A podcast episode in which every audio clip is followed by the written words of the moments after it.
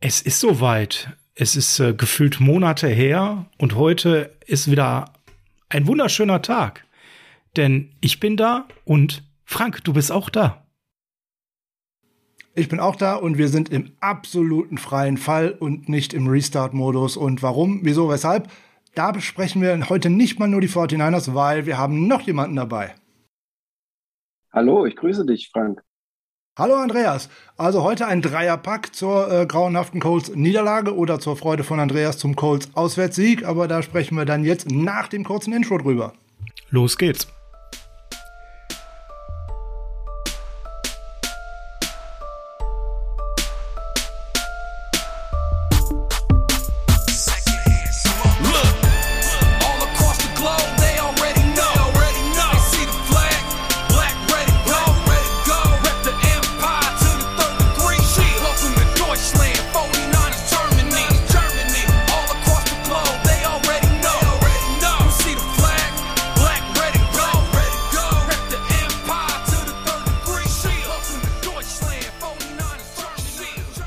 Ist Dienstag, der 26.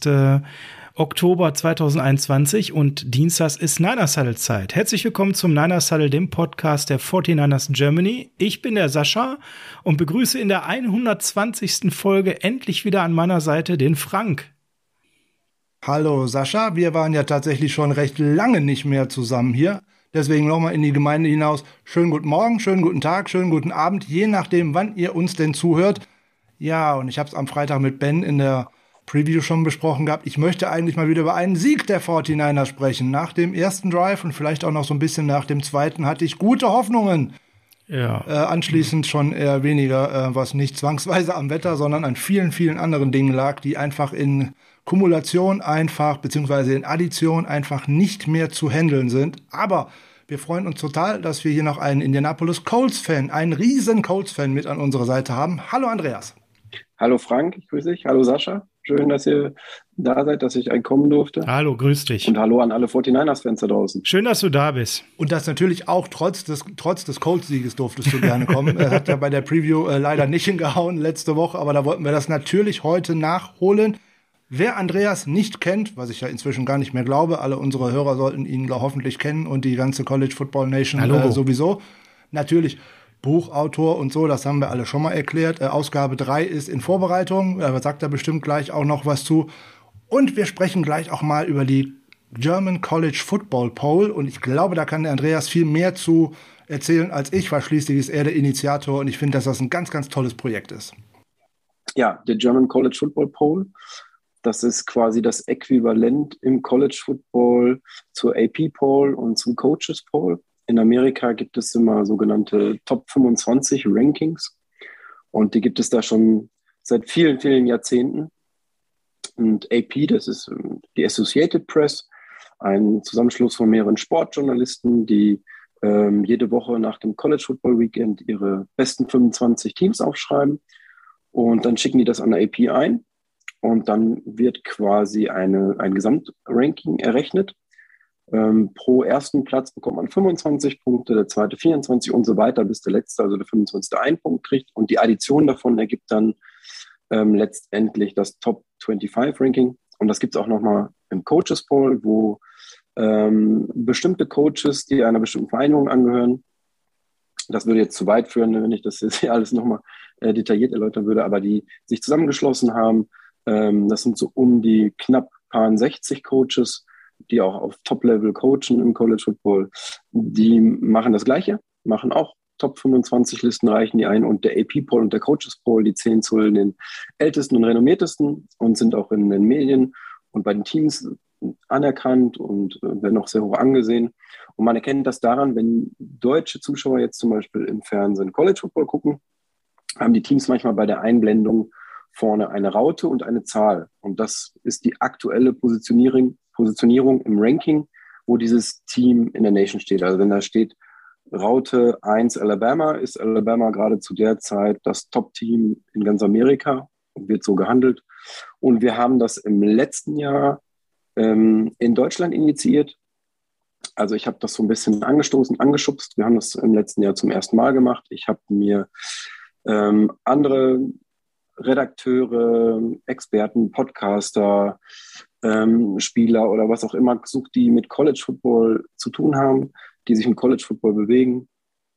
Und wir haben alle zusammengetrommelt und gesagt, wir machen, wollen das auch mal für Deutschland machen und haben dann den German College Football Poll gegründet. Das ist der erste deutschsprachige Poll Top 25. Und da wählen nur Deutsche, die halt, wie gesagt, mit dem College Football in Verbindung stehen. Und seit diesem Jahr oder seit dieser Saison auch der Frank vom Niners Huddle. Frank ist ja seit Jahren bekennender Michigan-Fan und hat Trotzdem beschäftigt sich auch intensiv mit ja, beschäftigt sich intensiv mit den Michigan Wolverines und verfolgt den College Football auch schon seit Jahren. Und deswegen habe ich ihm dann ähm, am Anfang der Saison oder am Anfang des Jahres eine Einladung geschickt und er wählt auch seit diesem Jahr kräftig mit.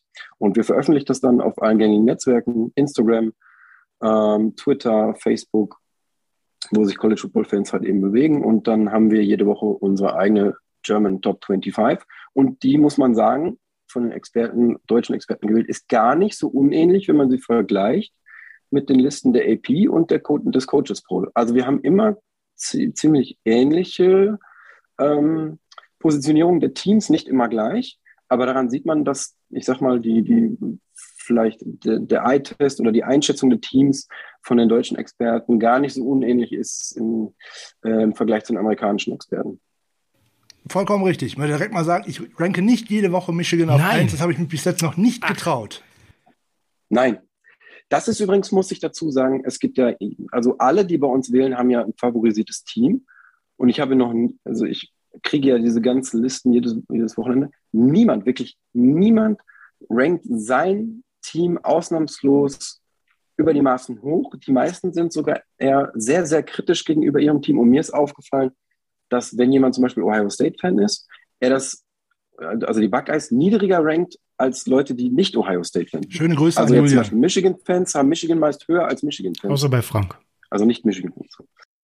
Nein, nein, Frank ist sehr zurückhaltend, was das Ranking äh, von äh, seinen Wolverines angeht, insbesondere weil er dem ganzen Passing-Game noch ah. nicht traut und ähm, einfach mal abwartet, wie sich das jetzt in den kommenden Wochen entwickelt. Wenn mir vor der Saison einer gesagt hätte, dass man in Bethlehem nächste Woche ein 7 zu 0 äh, Wolverines-Team auf äh, ein ungeschlagenes Spartans-Team trifft, den hätte ich wirklich einweisen lassen. Hätte wirklich nur noch gefragt, in welches Hospital möchtest du denn eigentlich für deine geistige Gesundheit? Also von daher mal ganz total äh, entspannt und äh, mal auf der Erfolgswelle schwimmen, so völlig anders als die 49ers. Ich hatte irgendwie mit einem umgekehrten Saisonverlauf gerechnet, wenn ich ehrlich bin, aber so kann es dann mal laufen. Ja, vielen, vielen Dank, Anni, für diese Einblicke. Das ist ein hochspannendes Thema. Wir bleiben da am Ball und beobachten mal jede Woche, wie Frank seine Wolverines einschätzt, aber natürlich auch die ganzen anderen Experten. Ja, Frage, ich hätte mir jetzt für die erste gemeinsame Folge seit dem 8. Juni, Folge 101 war es, also es ist schon wirklich lange her, natürlich ein etwas anderes Spielergebnis gewünscht. Hab auch extra heute Nacht live geguckt, deswegen die Augenränder noch schlimmer als sonst, deswegen klingen ja auch so ein bisschen wie im Schlafwagenmodus. modus Leider war es am Ende nicht so, es hätte nicht sein sollen. Es fing so gut an mit dem Öffnungsdrive. Ich habe schon teilweise gar nicht sitzen können vor Begeisterung auf meiner Couch, sondern gestanden und innerlich sehr stark gejubelt, um nicht alle wach zu machen.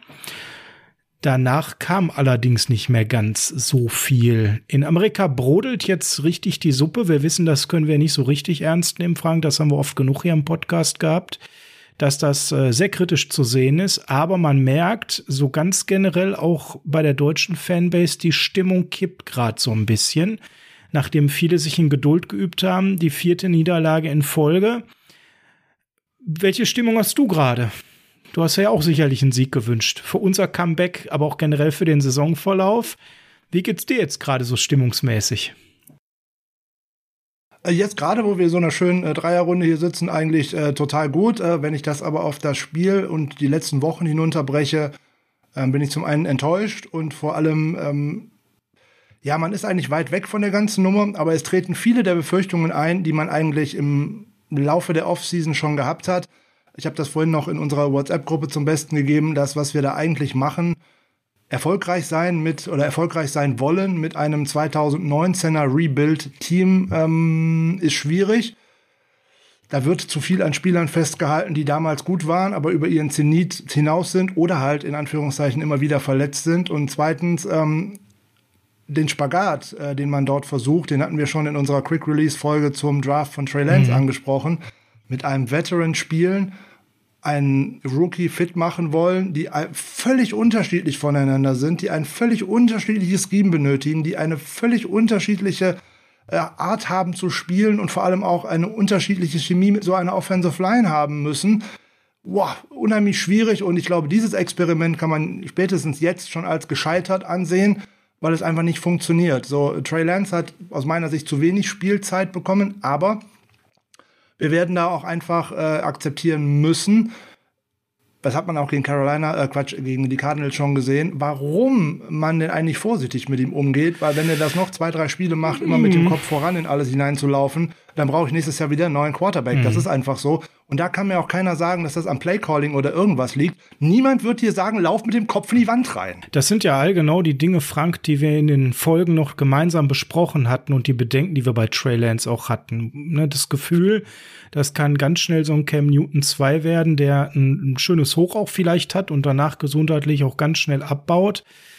Ich sehe überhaupt gar keinen Plan, da irgendwie gerade das vernünftig zu harmonisieren. Die beiden sind völlig unterschiedlich vom Spielstil. Ich habe nicht wirklich gesehen, dass äh, da Vertrauen in Trey Lance ist. Da sind ja auch so Sätze gefallen von Shanahan, äh, ist nun mal ein Rookie und es ist nicht Preseason zu der Frage, warum er nicht spielt. Jetzt natürlich in Amerika alle aufgewühlt, Pressekonferenz, die Frage, wer startet auf äh, Quarterback nächste Woche gegen die Bears? Aussage von Shanahan, er muss erstmal gucken, wer von den beiden gesund ist. Er war froh, dass Jimmy einigermaßen spielfit war. Das klingt nicht nach voll fit. Das müssten wir auch gleich mal besprechen, was das heißt. Wenn beide fit sind, wen sehen wir denn dann? Was ist dein Gefühl? Mein, mein Gefühl oder mein Wunsch? Vielleicht genau beides. Ja, also beim, bei mir ist es definitiv so, äh, das sind zwei unterschiedliche Antworten zwischen Gefühl und Wunsch. Also das ist ganz einfach. Das hängt ein bisschen mit Selbsteinschätzung des ganzen Teams und der ganzen Franchise zusammen, weil wir sind wieder an einem Punkt, wo wir auch letzte Saison in der, in der letzten Saison schon mehrfach waren, nämlich ähm, will ich Spielpraxis für jüngere Spieler bekommen und schauen, wie das in der nächsten Saison weitergeht, oder sehe ich mich weiterhin als nicht mehr jetzt als Playoff-Kandidat, sondern zumindest als Contender um Wildcards oder was auch immer, dann wird Shanahan immer wieder den aufs Spielfeld schicken, wo er glaubt, dass die höchste Möglichkeit ist, damit zu gewinnen. Dass das aktuell noch nicht Trey Lance ist, das glaube ich allerdings wirklich. Gestern hätte der, glaube ich, deutlich besser ausgesehen äh, als gegen die Cardinals. Definitiv. Gerade wegen des Wetters. Ah, oder wegen dem Wetter, das wäre ja die grammatikalisch richtige äh, äh, Formulierung. Aber ich befürchte, ich befürchte, dass am Wochenende Garoppolo wieder aufs Feld geschickt wird, ähm, weil ich denke auch, es ist noch nicht fest, ob Trey Lance in dieser Woche überhaupt wieder ins Training äh, einsteigen kann und ähm, wie fit Garoppolo ist. Ich habe mir gestern schon gedacht, wir haben echt gut angefangen mit Misdirection, mit Rollouts und dergleichen. Das hörte so nach dem zweiten Drive auf. Da denke ich, dass man das nicht weitergemacht hat, weil der Quarterback nicht in der Lage gewesen ist zu laufen und ähm, dass man deswegen eigentlich wieder so gehandicapt gespielt hat, nämlich dann einfach nur noch durch die Mitte mehr oder weniger gelaufen ist und äh, ja, weil man auch nicht bereit war, Nate, Nate Sudfeld zu bringen. Das ist das nächste Problem in der ganzen Nummer. Also ich denke, Garoppolo war einfach nicht hundertprozentig fit. Konnte er aus meiner Sicht auch überhaupt nicht sein. So, und dann die Alternative, mit Nate Sudfeld in dieses Spiel zu gehen, ähm, ja. Ja, okay, schwierig, ähm, ne? Das könnte man echt schwierig. Dann hätte auch äh, Kyle Juszczyk äh, Quarterback spielen können. Das hat er nämlich auch schon schön verbockt bei den Cardinals. Dann hätte er mal Touches gehabt. Aber ansonsten bin ich voll bei dir bei dem, was du sagst. Ähm, das konnte man im Spiel wunderbar sehen, dass Jimmys Mobilität eigentlich auch mit jedem Snap zurückging. Also ganz klar für mich war der nicht voll fit. Andy, wie hast du den Spielstart erlebt? Denn im Endeffekt deine Prognose gegen euch zu laufen mit einer sehr guten Run-Defense ist ja vielleicht gar nicht die beste Idee von uns, sondern es wäre ja sinnvoller durch die Luft euch zu attackieren. Es kam ja am Anfang doch ganz anders, ne? Ja, also wäre ich am Freitag in der Preview-Folge dabei gewesen, hätte ich wahrscheinlich das Falsche prognostiziert. Da waren die Statistiken aber auch noch so, dass die Colts die Number Two Run Defense im, im Land hatten. Und das, obwohl wir schon gegen Derrick Henry gespielt hatten, also die Titans, gegen die Rams und gegen die Seahawks, die alle jetzt den Ball auch über den Boden gut bewegen können. Und da wäre mein Tipp für die 49ers-Fans oder die 49ers eigentlich gewesen, ihr müsst die Colts über die Luft angreifen, weil wir in der Secondary auch schwach besetzt sind. Ja, und was war? Der erste Drive, fast nur Runs und die 49ers sind da durchgegangen wie durch Butter. ähm, haben mal kurz bei DeForest Buckner angeklopft, hallo, ne, kennen Sie uns noch von früher und sind da durchgegangen. Ähm, ja, das, das ist immer dieses Spiel mit den Prognosen vorher und äh, wie ist die Wirklichkeit auf dem Platz nachher. Das war überraschend und ich glaube, sie waren selber überrascht. Also beide Teams, die 49ers, dass sie so gut durchkamen und die Colts, dass, sie die nicht aufhalten konnten. Ähm, ja, also das war, ich hätte das so nicht erwartet. Und ich glaube, auch der Coaching-Staff von den Colts hatte diese Variante der, der 49ers nicht erwartet. Und es ging, es ging auch gut für euch. Der erste Drive war ja super von euch. Da habe ich schon gedacht, oh, das geht ja heute aber böse in die Hose. Hm, jetzt ist es ja so, Frank, dass die ersten Playcalls alle immer geskriptet sind. Das heißt, das muss ja eigentlich auch ein Gameplan gewesen sein, die Calls wirklich mal da zu überraschen, wo man es nicht erwartet hat. Mit Laufspiel, Mitchell sah bärenstark aus am Anfang. Mhm. War das dann wirklich mal so ein bewusstes, wir attackieren eure Stärke? Was, was, was kann man da so rein interpretieren, so ein bisschen? Also ich glaube, dass man da alleine wieder zu der Identität des Teams zurückgehen wollte. Die 49ers waren immer, auch wenn sie erfolgreich waren unter Montana und auch mit Steve Young, ein Run-First-Team. Punkt aus. Unter Kyle Shanahan war man immer, wenn man erfolgreich war, ein Run-First-Team. Das hat man in den letzten Spielen nicht häufig von Beginn an zeigen können, weil man da wenig den Ball hatte. Abgesehen von der Partie gegen Seattle, weil da sah der erste Drive ähnlich gut aus. So, ähm, dann fange ich an, Fehler zu machen. Ähm, ich bringe nur einen Running Back, was ich grundsätzlich völlig verkehrt halte, ähm, immer nur einen zu bringen, wenn ich mehrere zur Verfügung habe. Weil auch da hat man wieder gesehen, kann, kommen wir gleich später nochmal genau drauf. Eli Mitchell hat ein Bombenspiel gemacht in der ersten Halbzeit. In der zweiten Halbzeit habe ich den gar nicht mehr gesehen. Und es hat eigentlich nach dem zweiten Drive auch schon aufgehört. Dann ist man nämlich nicht mehr Zone gelaufen, sondern eigentlich auch immer noch wieder nur Gap. Und warum man bei Gap dann einfach nicht äh, Trey Sermon mal auch mal laufen lässt, ist mir einfach nicht klar. Und warum man dann einen äh, Jamichael Hasty tatsächlich nur bei Third Downs bringt, wenn man genau weiß, da wird jetzt geworfen. Gut, dass der nicht gerade auslaufen konnte gestern, ist noch ein anderes Problem und mehr geschwommen ist als sonst was auf der Außenlinie.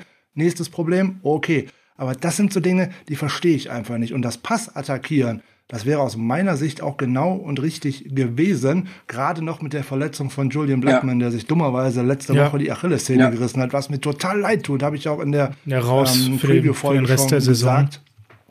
Einer der interessantesten und aufstrebendsten äh, äh Safeties in der Liga, ähm, gerade im zweiten und dann tut mir das furchtbar leid, wenn, der so lange raus ist und Achillessehne ist ja immer eine dumme Sache. Und äh, mhm. ja, aber wir hatten, ich habe dann direkt gesagt, hey, so ein Willis hinten muss man äh, äh, attackieren, man muss über Okoriki gehen und was weiß ich nicht, über die Linebacker attackieren.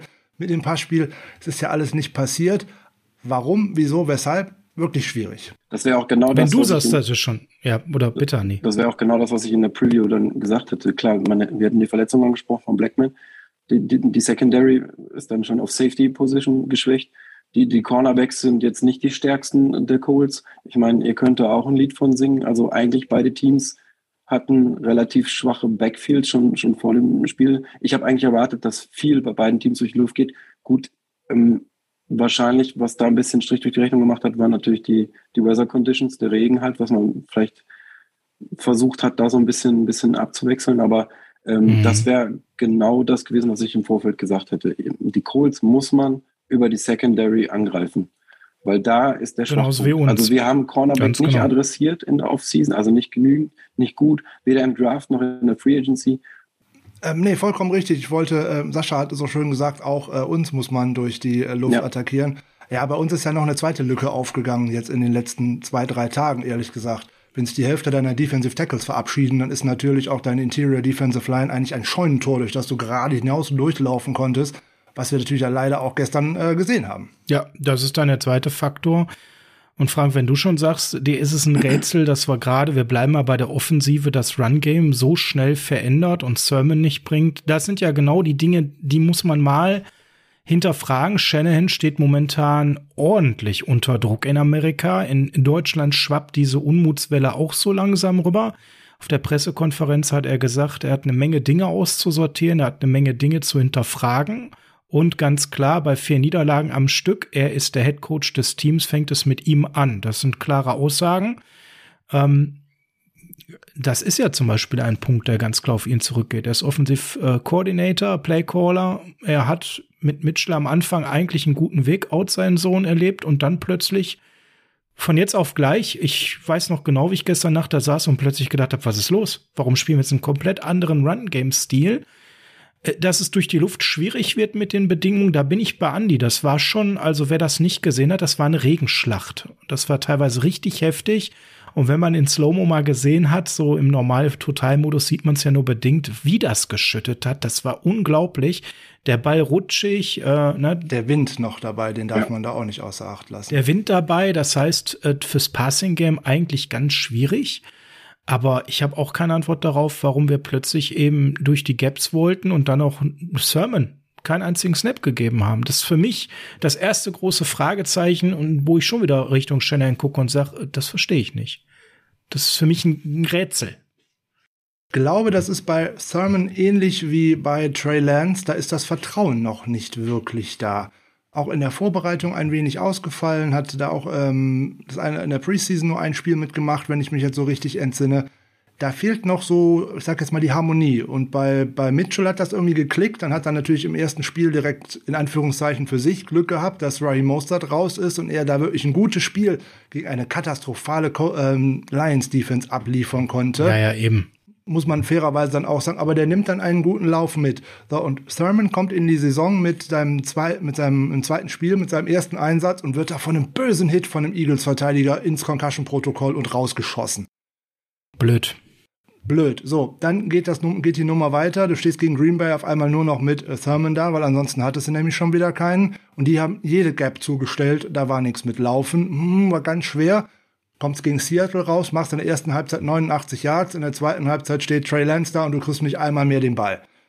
Da wäre das erste 100-Yard-Game schon da gewesen. Ne, elf Yards für einen Running Back gegen eine Seahawks-Defense, die auch nicht gut gegen den Run verteidigt, wären wahrscheinlich nicht mehr so schwer gewesen in der zweiten Halbzeit. Hätte er hingekriegt, ja. Wenn du aber keinen Carry mehr bekommst, weil dein Quarterback eigentlich nur noch mit dem Ball läuft, ähm, weil da kam ja auch dann Lance für den verletzten Garoppolo rein, das macht schon was mit dir. Das macht dir, bringt dir vor allem kein Selbstvertrauen. So, im nächsten Spiel, wo du denkst, hey, ich habe 89 Yards gemacht, ich habe eigentlich ganz gut gespielt gegen die Cardinals, kriegt er einmal den Ball. Versteht man nicht. Äh, wo soll das Selbstvertrauen herkommen? Gibt es nicht. Und das ganze Team hat genau. kein Selbstvertrauen. Der Einzige, genau. der in der Offense Selbstvertrauen hat, zum Teil ein bisschen zu viel, ist aus meiner Sicht Debo Samuel und der Rest einfach nicht. So, da wird halt, da werden viele Dinge, viele einfache Dinge einfach falsch gemacht. Da fallen die kleinen Häkchen, die fallen nicht ineinander. Ne? Das läuft halt nicht. Die Maschine läuft nicht, da ist wirklich Sand im Getriebe. Das hat mit Shanahan und seinem Playcalling zu tun. Das hat damit zu tun, dass du einfach gerade auch bei Third Down zu schlecht bist, dass du deine langen Drives nicht aufs Feld bekommst, wo es deine Identität ist und wo du dir auch den Rhythmus und die Sicherheit holst. Wenn du das alles mehrere Spiele in Folge nicht hast, dann erlebst du sowas, wie es dann immer weitergeht. Und jetzt war es jetzt nicht ganz so schlimm wie gegen Miami letztes Jahr, wo man einen nicht fitten Garoppolo zurückgebracht hat, aber auch gestern war es keine gute Idee. Im Nachhinein denkt sich Shannon vielleicht mhm. auch, mein Gott, äh, vielleicht hätte ich doch Nate Hartfeld nehmen sollen. Ne? Weiß man jetzt alles nicht, wo der über nachdenkt. Und wenn Trey Lance fit gewesen wäre, weiß man alles nicht. Vielleicht auch etwas anderes. Aber Frank, mal für all die da draußen, die jetzt mit Nate Sutfield nicht ganz so viel anfangen können. Wie groß dürfen wir uns denn den Drop-Off vorstellen zwischen einem nicht so fitten Jimmy und Nate Sutfield? Also relativ einfach. Wenn man nochmal, ich ziehe jetzt mal einen Fußballvergleich ran, der kommt hier bei uns in Deutschland immer ganz gut. Wenn ich mir Matthias Sammer in seiner Hochzeit vorstelle, dann nehme ich da dagegen noch irgendeinen Kreisliga-Fußballer. Da muss ich nicht mal einen Namen zu nennen, dann weiß man, wie groß der Unterschied ist. Nate Sutfield hat einen Start in der NFL und äh, der ist aus einem einzigen Grund bei den 49ers. Unser Quarterbacks-Coach hat letztes Jahr bei den Eagles gearbeitet. Da hat er bei den Eagles auf der Bank gesessen. Bumm aus. Deswegen ist er da. Wenn die Man kennt sich. Wenn die 49ers äh, tatsächlich äh, Andy Dalton bekommen hätten, dann wäre zum einen ähm, Nate Sutfeld nie nach San Francisco gekommen und zum anderen ähm, wäre Jimmy Garoppolo auch schon nicht mehr da. Klare Aussage, nur damit ihr mal greifen könnt, warum haben wir dann Jimmy gesehen, der mit, wie gesagt, jedem Snap weniger mobil wurde und für mich dann eben auch wieder vom Gefühl ja. deutlich anders mit Pressure umgegangen ist. Was am Anfang noch sehr souverän aussah, baute dann wieder deutlich, sehr schnell, eigentlich schon so am Ende des zweiten Drives, um ehrlich zu sein, ab. es sah aus wie gegen Seattle. Entschuldigung, Andreas. Es sah aus wie gegen äh, Seattle. Äh, da war auch der erste Drive war Bombe. In dem Drive hat er sich ja wohl verletzt. Zumindest war so die Aussage. Und danach wurde es halt weniger, weniger und weniger. Und gestern konntest du es auch gerade in der zweiten Halbzeit sehen, da war auch kein Druck mehr auf dem Ball. Ja, natürlich, da kommt der Regen noch hinzu, keine Frage, aber ohne Druck ja, wird halt alles nichts. Wenn du dann eben verletzt bist und das nicht so belasten kannst, wie du es gewohnt bist, dann keine runde Bewegung mehr hast, da kommt dann viel zusammen und äh, Andreas, äh, du hast die Wetterbedingungen gerade angesprochen. Wie hast du das denn jetzt mal im Vergleich für deinen Quarterback erlebt, der ja gefühlt viel mehr geworfen hat? Ähm, spektakulär weit und dann gab es ganz oft so komische gelbe Flaggen, die ja ein Stück weit auch spielentscheidend waren. Es ist noch komisch zu sagen, mein Quarterback. Weil, du äh, denkst noch an Andrew Luck, ja? ja, ja, gut, da, kann man, kann man den nicht haben andere Quarterbacks im Kopf. Ich, ich denke mal, die 49ers kennen das noch mit äh, Joe Montana, den sie noch im Kopf haben, oder Steve Young, aber äh, wir haben dann eher so Manning oder Luck im Kopf. Äh, ist noch ein bisschen befremdlich, manchmal Wentz da rumlaufen zu sehen. Gut, letztes Jahr hatten wir Philip Rivers, war auch befremdlich, aber es ging dann irgendwann. Ähm, naja, was ich äh, zu eurem noch sagen wollte, gerade zum Anschluss, ich glaube, dass, also ich kenne ja die 49ers nicht so gut wie ihr oder eure, äh, die, die Fans in eurem Fanclub, aber ich kenne die Colts Defense und ich glaube, wäre Trey Lance fit gewesen, hätte er gespielt. Ich vermute, dass die Colts ja. viel mehr Schwierigkeiten gehabt hätten, einen mobilen, slippery Quarterback in den Griff zu bekommen. Wir haben ja diese Saison schon gegen die Ravens gespielt, die einen sehr mobilen Quarterback haben. Da haben die Colts zwar lange geführt, aber die hatten immer wieder Probleme, auch so einen mobilen Quarterback in den Griff zu kriegen. Ähm, ihr sagtet, der war halt gesundheitlich nicht fit oder das Vertrauen ja, des genau. Trainers war halt nicht da. Ähm, ich hatte im Vorfeld Befürchtungen, wenn Trey Lance spielt, dass die Colts da Schwierigkeiten haben. Sie spielen halt viel mit dem Foreman Rush und ähm, Zone Coverage und ich glaube, boah, das, das ist immer ungewohnt die, die sind mehr eingestellt mhm. auf, auf diesen klassischen Pocket-Passer eigentlich. Da können sie mit umgehen. Ja. Gut, jetzt war es halt so, jetzt hast du gesagt, die Wetterbedingungen kamen noch dazu.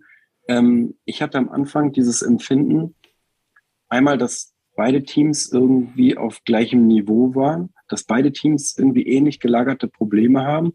Wir haben ja dieses ja. Jahr quasi die, die Verletzungsseuche der 49ers aus dem letzten Jahr haben wir ja dieses Jahr geerbt. Ähm, zudem hatte ich nicht das Gefühl in der ersten Halbzeit oder auch Anfang des dritten Viertels noch, dass die Teams unterschiedlich stark sind. Ich hatte immer das Gefühl, das ist so, es geht hin und her, beide Teams sind ähnlich gelagert und ich hatte die Befürchtung, die Colts spielen zumeist zu Hause in einem Dome. Dann in der eigenen Division spielen sie meist gegen South-Teams, die in der Wärme spielen, in Texas, die, die Texans oder in Florida gegen, gegen Jacksonville, dass sie mit diesem Wetter, ich hatte ja die Vorberichte gesehen von dem Wetter, dass sie damit überhaupt nicht zurechtkommen ich meine, man hat es beiden Teams angemerkt. Es gab viele Turnovers, die Bälle sind rausgerutscht. Wentz hatte diesen übelst lächerlichen Shuffle Pass, der dann noch nicht mal als Interception gewertet wurde. Ich habe vorhin noch mal in die Statistiken geguckt, die Tatsächlich NFL wertet Fumble, das noch nicht ja. mal als Interception, ja. sondern einfach als Nein, Turnover-Fumble. Ähm, Unglaublich, ja, ja. Also ich hatte auch während des Guckens hatte ich das Gefühl, das kann, also die beide Teams kriegen nicht das aufs Feld, was sie eigentlich möchten aufgrund des Wetters, ja. was sie vorhaben. Also man musste während des Spiels, ihr habt das ja auch gesagt, eure 49ers haben während des Spiels irgendwie den Gameplan geändert. Und ich hatte das bei uns auch das Gefühl, irgendwie ähm, stellen die gerade um, die verändern den Gameplan und sind so ein bisschen, ja ängstlich will ich nicht sagen, aber man hatte das Gefühl, jetzt geht es nur noch um Ball Security. Also in jedem Angriffsdrive, äh, also in jedem Spielversuch ging es irgendwie nur noch darum, wie können wir am besten den Ball sichern. Man hat es eurer Defense ja angemerkt, das haben die echt ein paar Mal richtig gut gemacht, dass die immer mit der Faust auf den Ball sind und versucht haben, gerade bei den Running Backs, gerade bei Jonathan Taylor, wurde immer versucht, den Ball rauszuhauen. Und das habt ihr ja ein paar Mal richtig gut gemacht.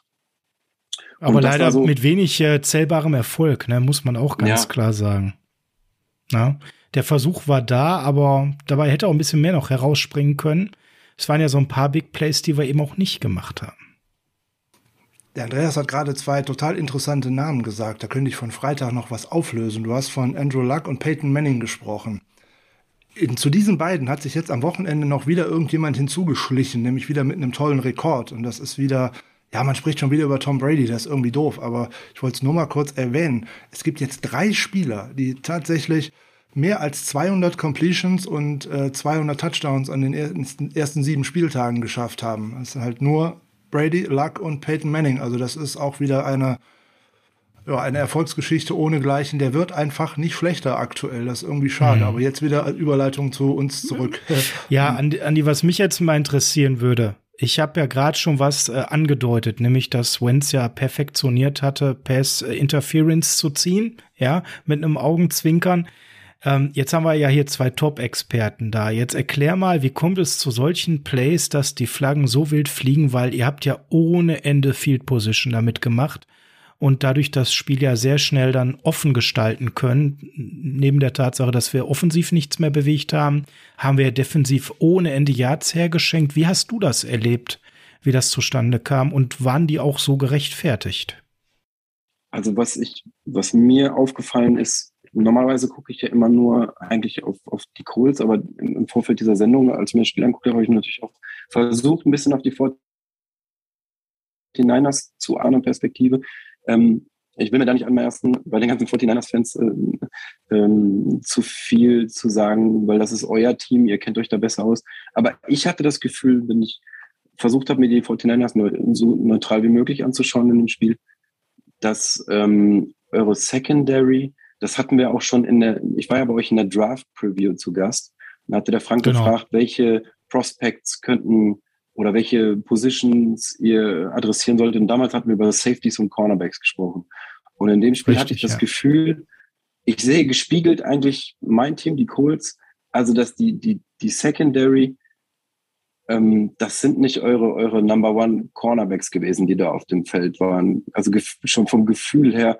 Und man hat gesehen, entweder fehlt den Spielpraxis oder, oder Trainingspraxis. Ich, ich weiß nicht, ich habe das Gefühl gehabt, da würden unerfahrene Cornerbacks bei euch auflaufen, weil teilweise die Fehler, die die da gemacht oder die die, die Pass Interference, die gemacht wurden, das waren so so College Anfängerfehler, hatte ich das Gefühl. Das war also super unnötig,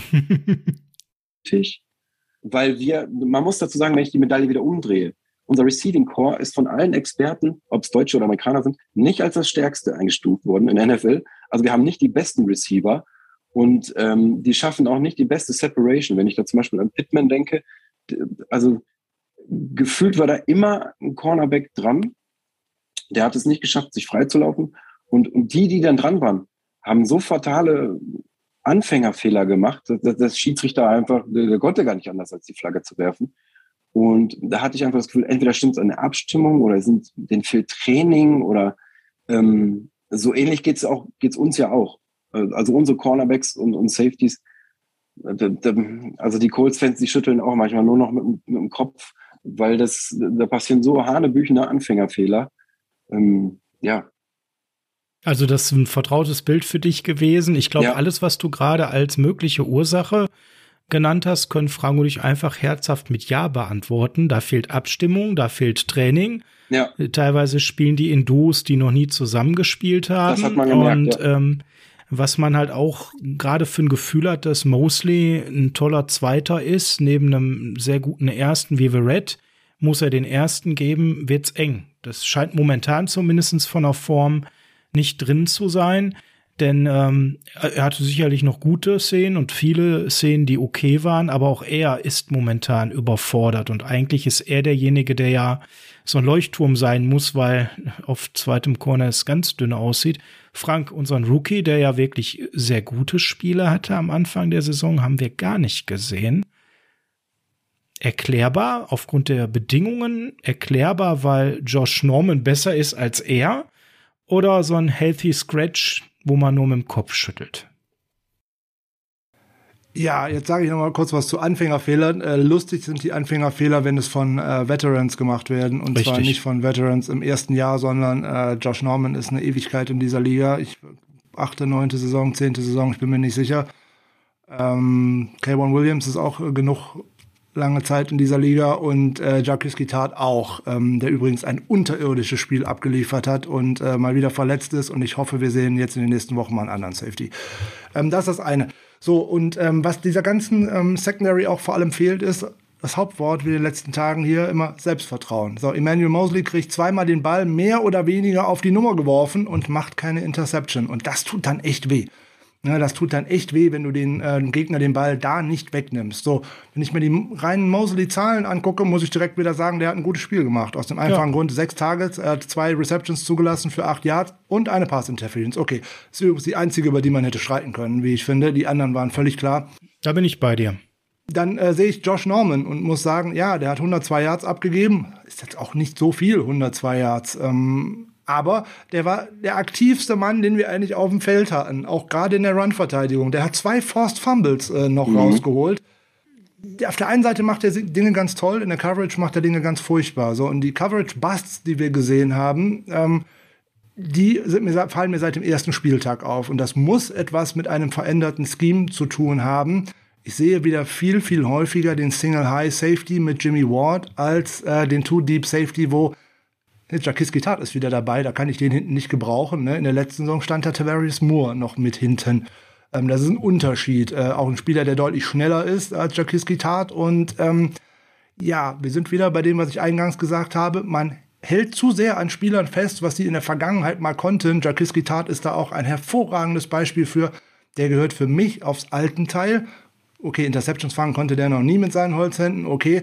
Aber der ist so auf den letzten Drücker überhaupt auf diesen 53er Zug aufgesprungen, war irgendwie ein knappes Jahr verletzt mit einer Zehenverletzung und hat dann das letzte Preseason-Spiel gegen die Raiders äh, ganz gut gespielt, ja. Aber das kann nicht der Grund gewesen sein, dass ich dem einem Tony Jefferson vorziehe oder wem auch immer, keine Ahnung, wen ich ja noch als Safeties äh, hätte haben können.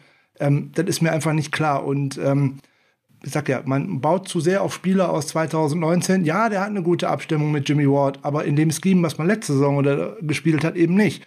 So, und den so hin und her zu bewegen, der gefällt mir in den letzten drei Spielen schon nicht und das ist ganz furchtbar. So, und dazu dann immer diese wechselnden Cornerback-Duos, das macht es nicht besser. So, das Comeback von K1 Williams war schon mal ganz gut. Gestern, er hat auch eine PI gezogen, ja, keine Frage, aber auch ansonsten war der deutlich aktiver als das, was ich da vorher gesehen habe, obwohl ja. da auch Dante Johnson eine gute Nummer gespielt hat. Ja, der war sehr solide. Das war ja, schon genau, okay. Der war, der war solide, der hat auch wenn es mal ein Force Fumble äh, rausgeholt genau. und so. Also von daher, die Veterans machen da ein bisschen was, was Versuchen nach Ballgewinn aussieht. Aber das, was sie eigentlich tun sollen, das ist halt schlecht. So, wenn ich die äh, Interception schon nicht mache, muss ich wenigstens verhindern, dass ich die PIs ziehe. Und bei den 49ers ist es im Moment so, sobald der Ball über irgendwem über den Kopf segelt, da braucht der Receiver eigentlich nur noch stehen bleiben, weil dann läuft man in den anderen rein und dann fliegt dann natürlich eine Flagge, ist ja keine Frage.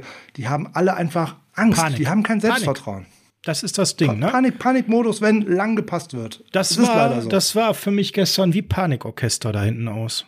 Und Ward kann einfach nicht mehr so viele Löcher stopfen, wie da hinten vorhanden sind. Und ich habe, hast meine Frage jetzt noch nicht beantwortet, Frank. Oh, Entschuldigung, es ging um äh, äh Lenoir, Lenoir und auch ernsthaft, und, und äh, ernsthaft im Vergleich ähm. zu äh, Norman eine schlechtere Alternative nach dem, was wir bisher in der Saison gesehen haben?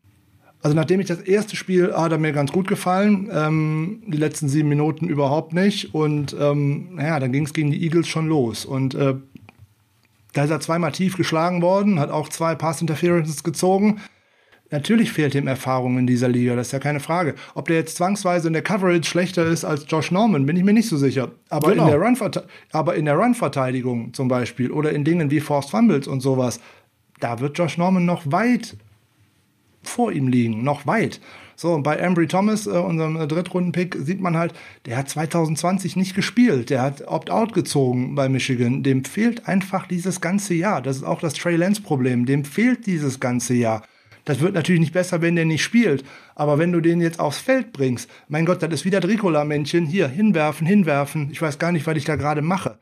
So, und dazu dann dieses Scheme, was für mich in der, der Secondary aussieht wie ein Vanilla-Scheme, wie ein Scheme noch tatsächlich aus der Vorbereitung, aus der Preseason.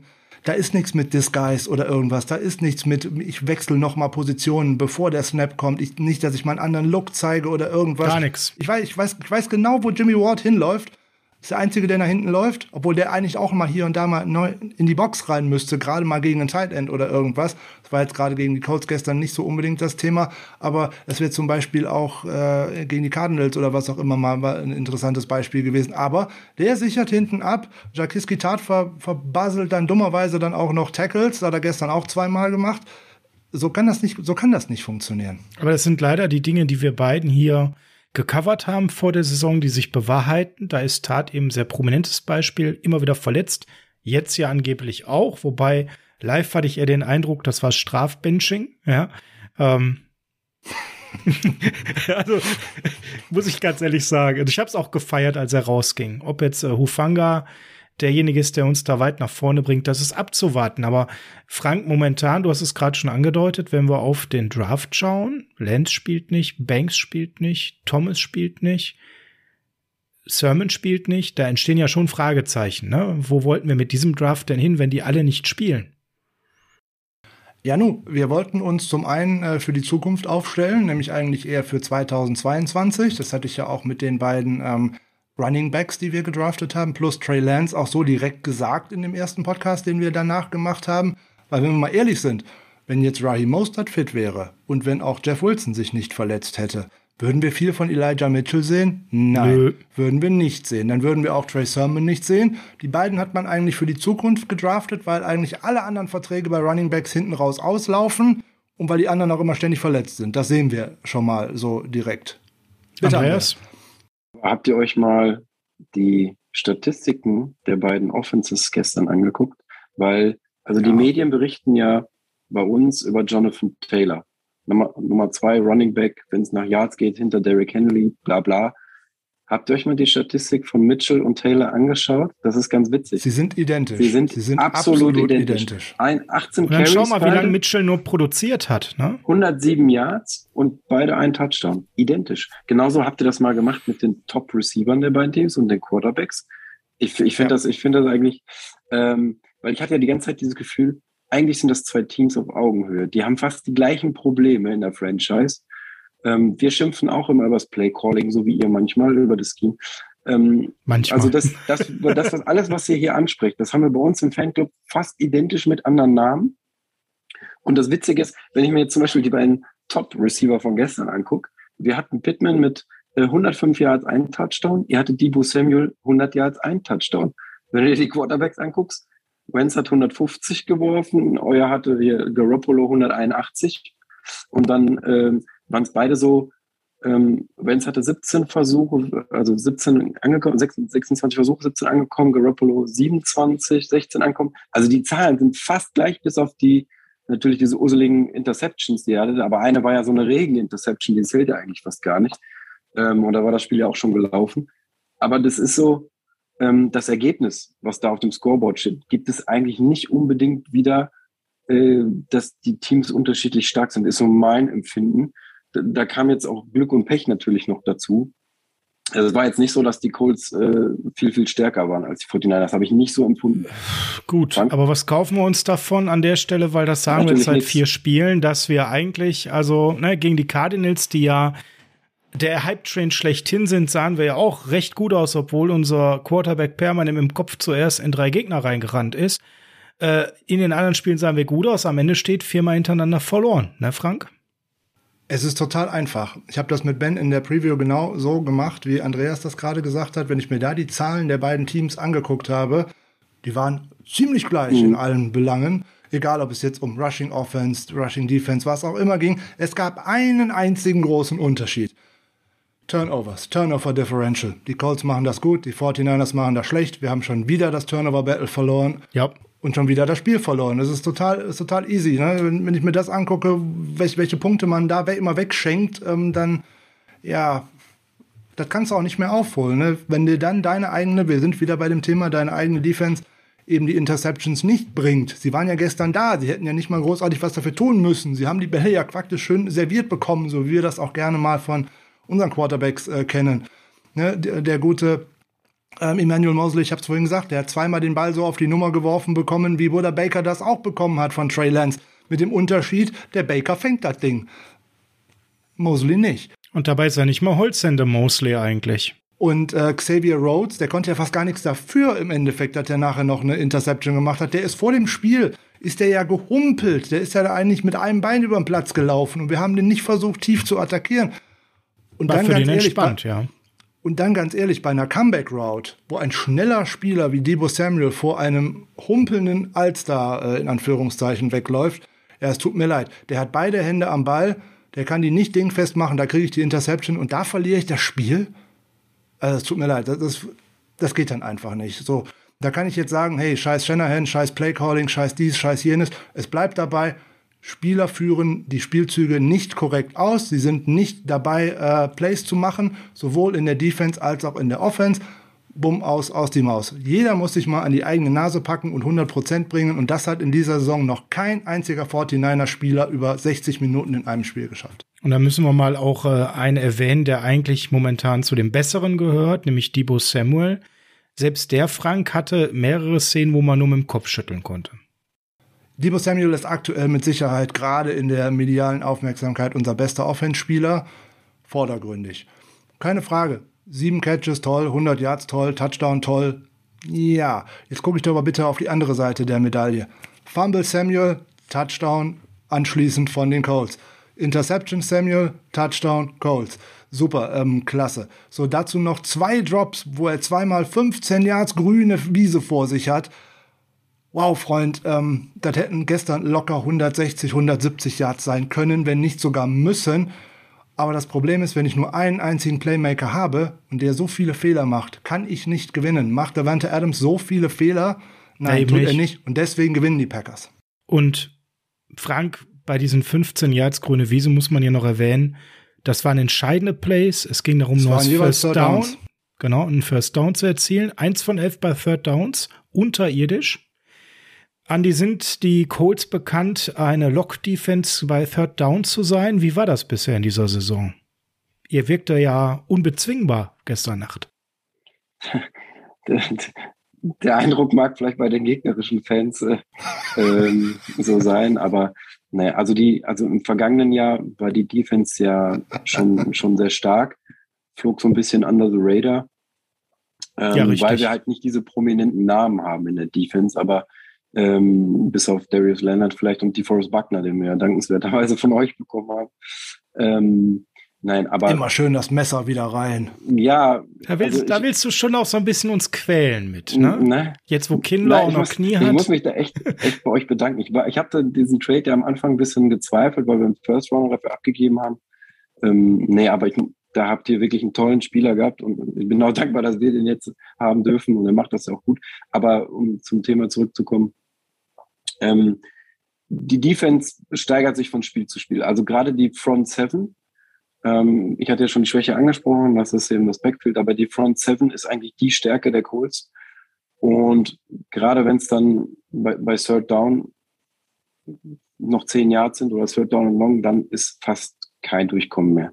Ähm, sind es noch wenige Yards zu gehen, dann ist es wie bei jedem anderen Team eine 50-50 Chance. Aber wenn, wenn genug Yards noch vorhanden sind, wenn genug Fläche noch vorhanden ist, dann ähm, muss man auch den, den Credit hier dem, dem Defensive Coach lassen, Matt Eberfluss, der Coach mit dem deutschen Namen. Ähm, der wird ja auch schon heiß gehandelt als Head Coach schon seit zwei Jahren bei anderen diversen Teams. Ich weiß nicht, ob der was vielleicht für euch wäre irgendwann mal, wenn ihr Shanahan nicht mehr wollt, aber ähm, nein, um Scherz beiseite, der, ähm, der macht das schon gut. Also der macht aus, muss man sagen, dieser Head Coach oder Defensive Coordinator, der macht aus wenig prominentem Material oder, oder glänzenden Spielern, formt er halt immer ein Team, eine Einheit, die sich, die zwar nicht immer jedes Spiel hundertprozentig super aussieht, aber wir haben immer eine Defense, die auf jeden Fall die Offense im Spiel halten kann, wenn es mal drauf ankommt. Klar, wo wir natürlich immer schwächeln, sind gegen Top-Teams. Da haben die Colts immer noch so ein bisschen Probleme, gegen die Teams, die oben mitspielen, so ein bisschen mitzuhalten. Aber das ist noch eine junge Mannschaft. Und äh, Frank hat es vorhin angesprochen, so Spieler wie Julian Blackman, die kennt man außerhalb von Indianapolis nicht oft. Aber das sind junge, aufstrebende Spieler.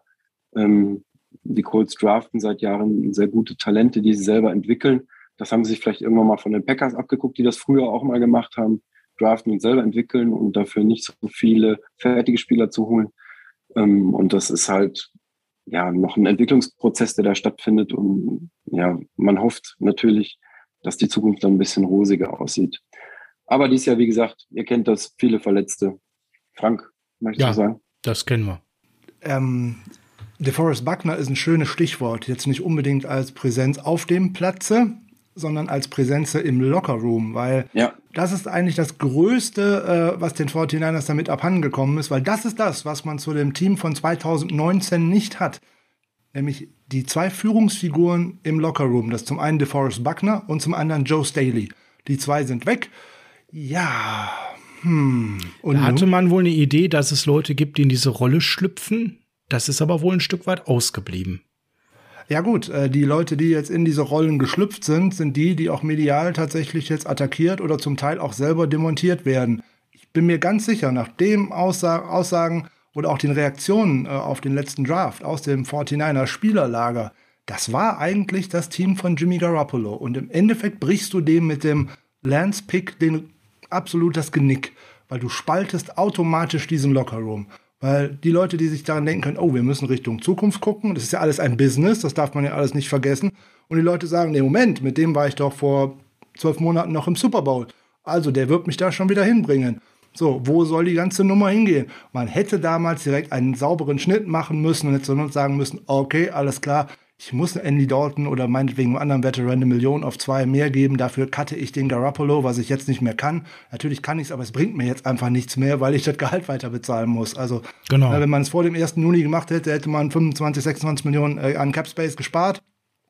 Jetzt nicht mehr, weil er ein Vested Bet ist. Also hat er dummerweise, obwohl das garantiert nicht ist, eigentlich das Geld, ist es jetzt doch garantiert.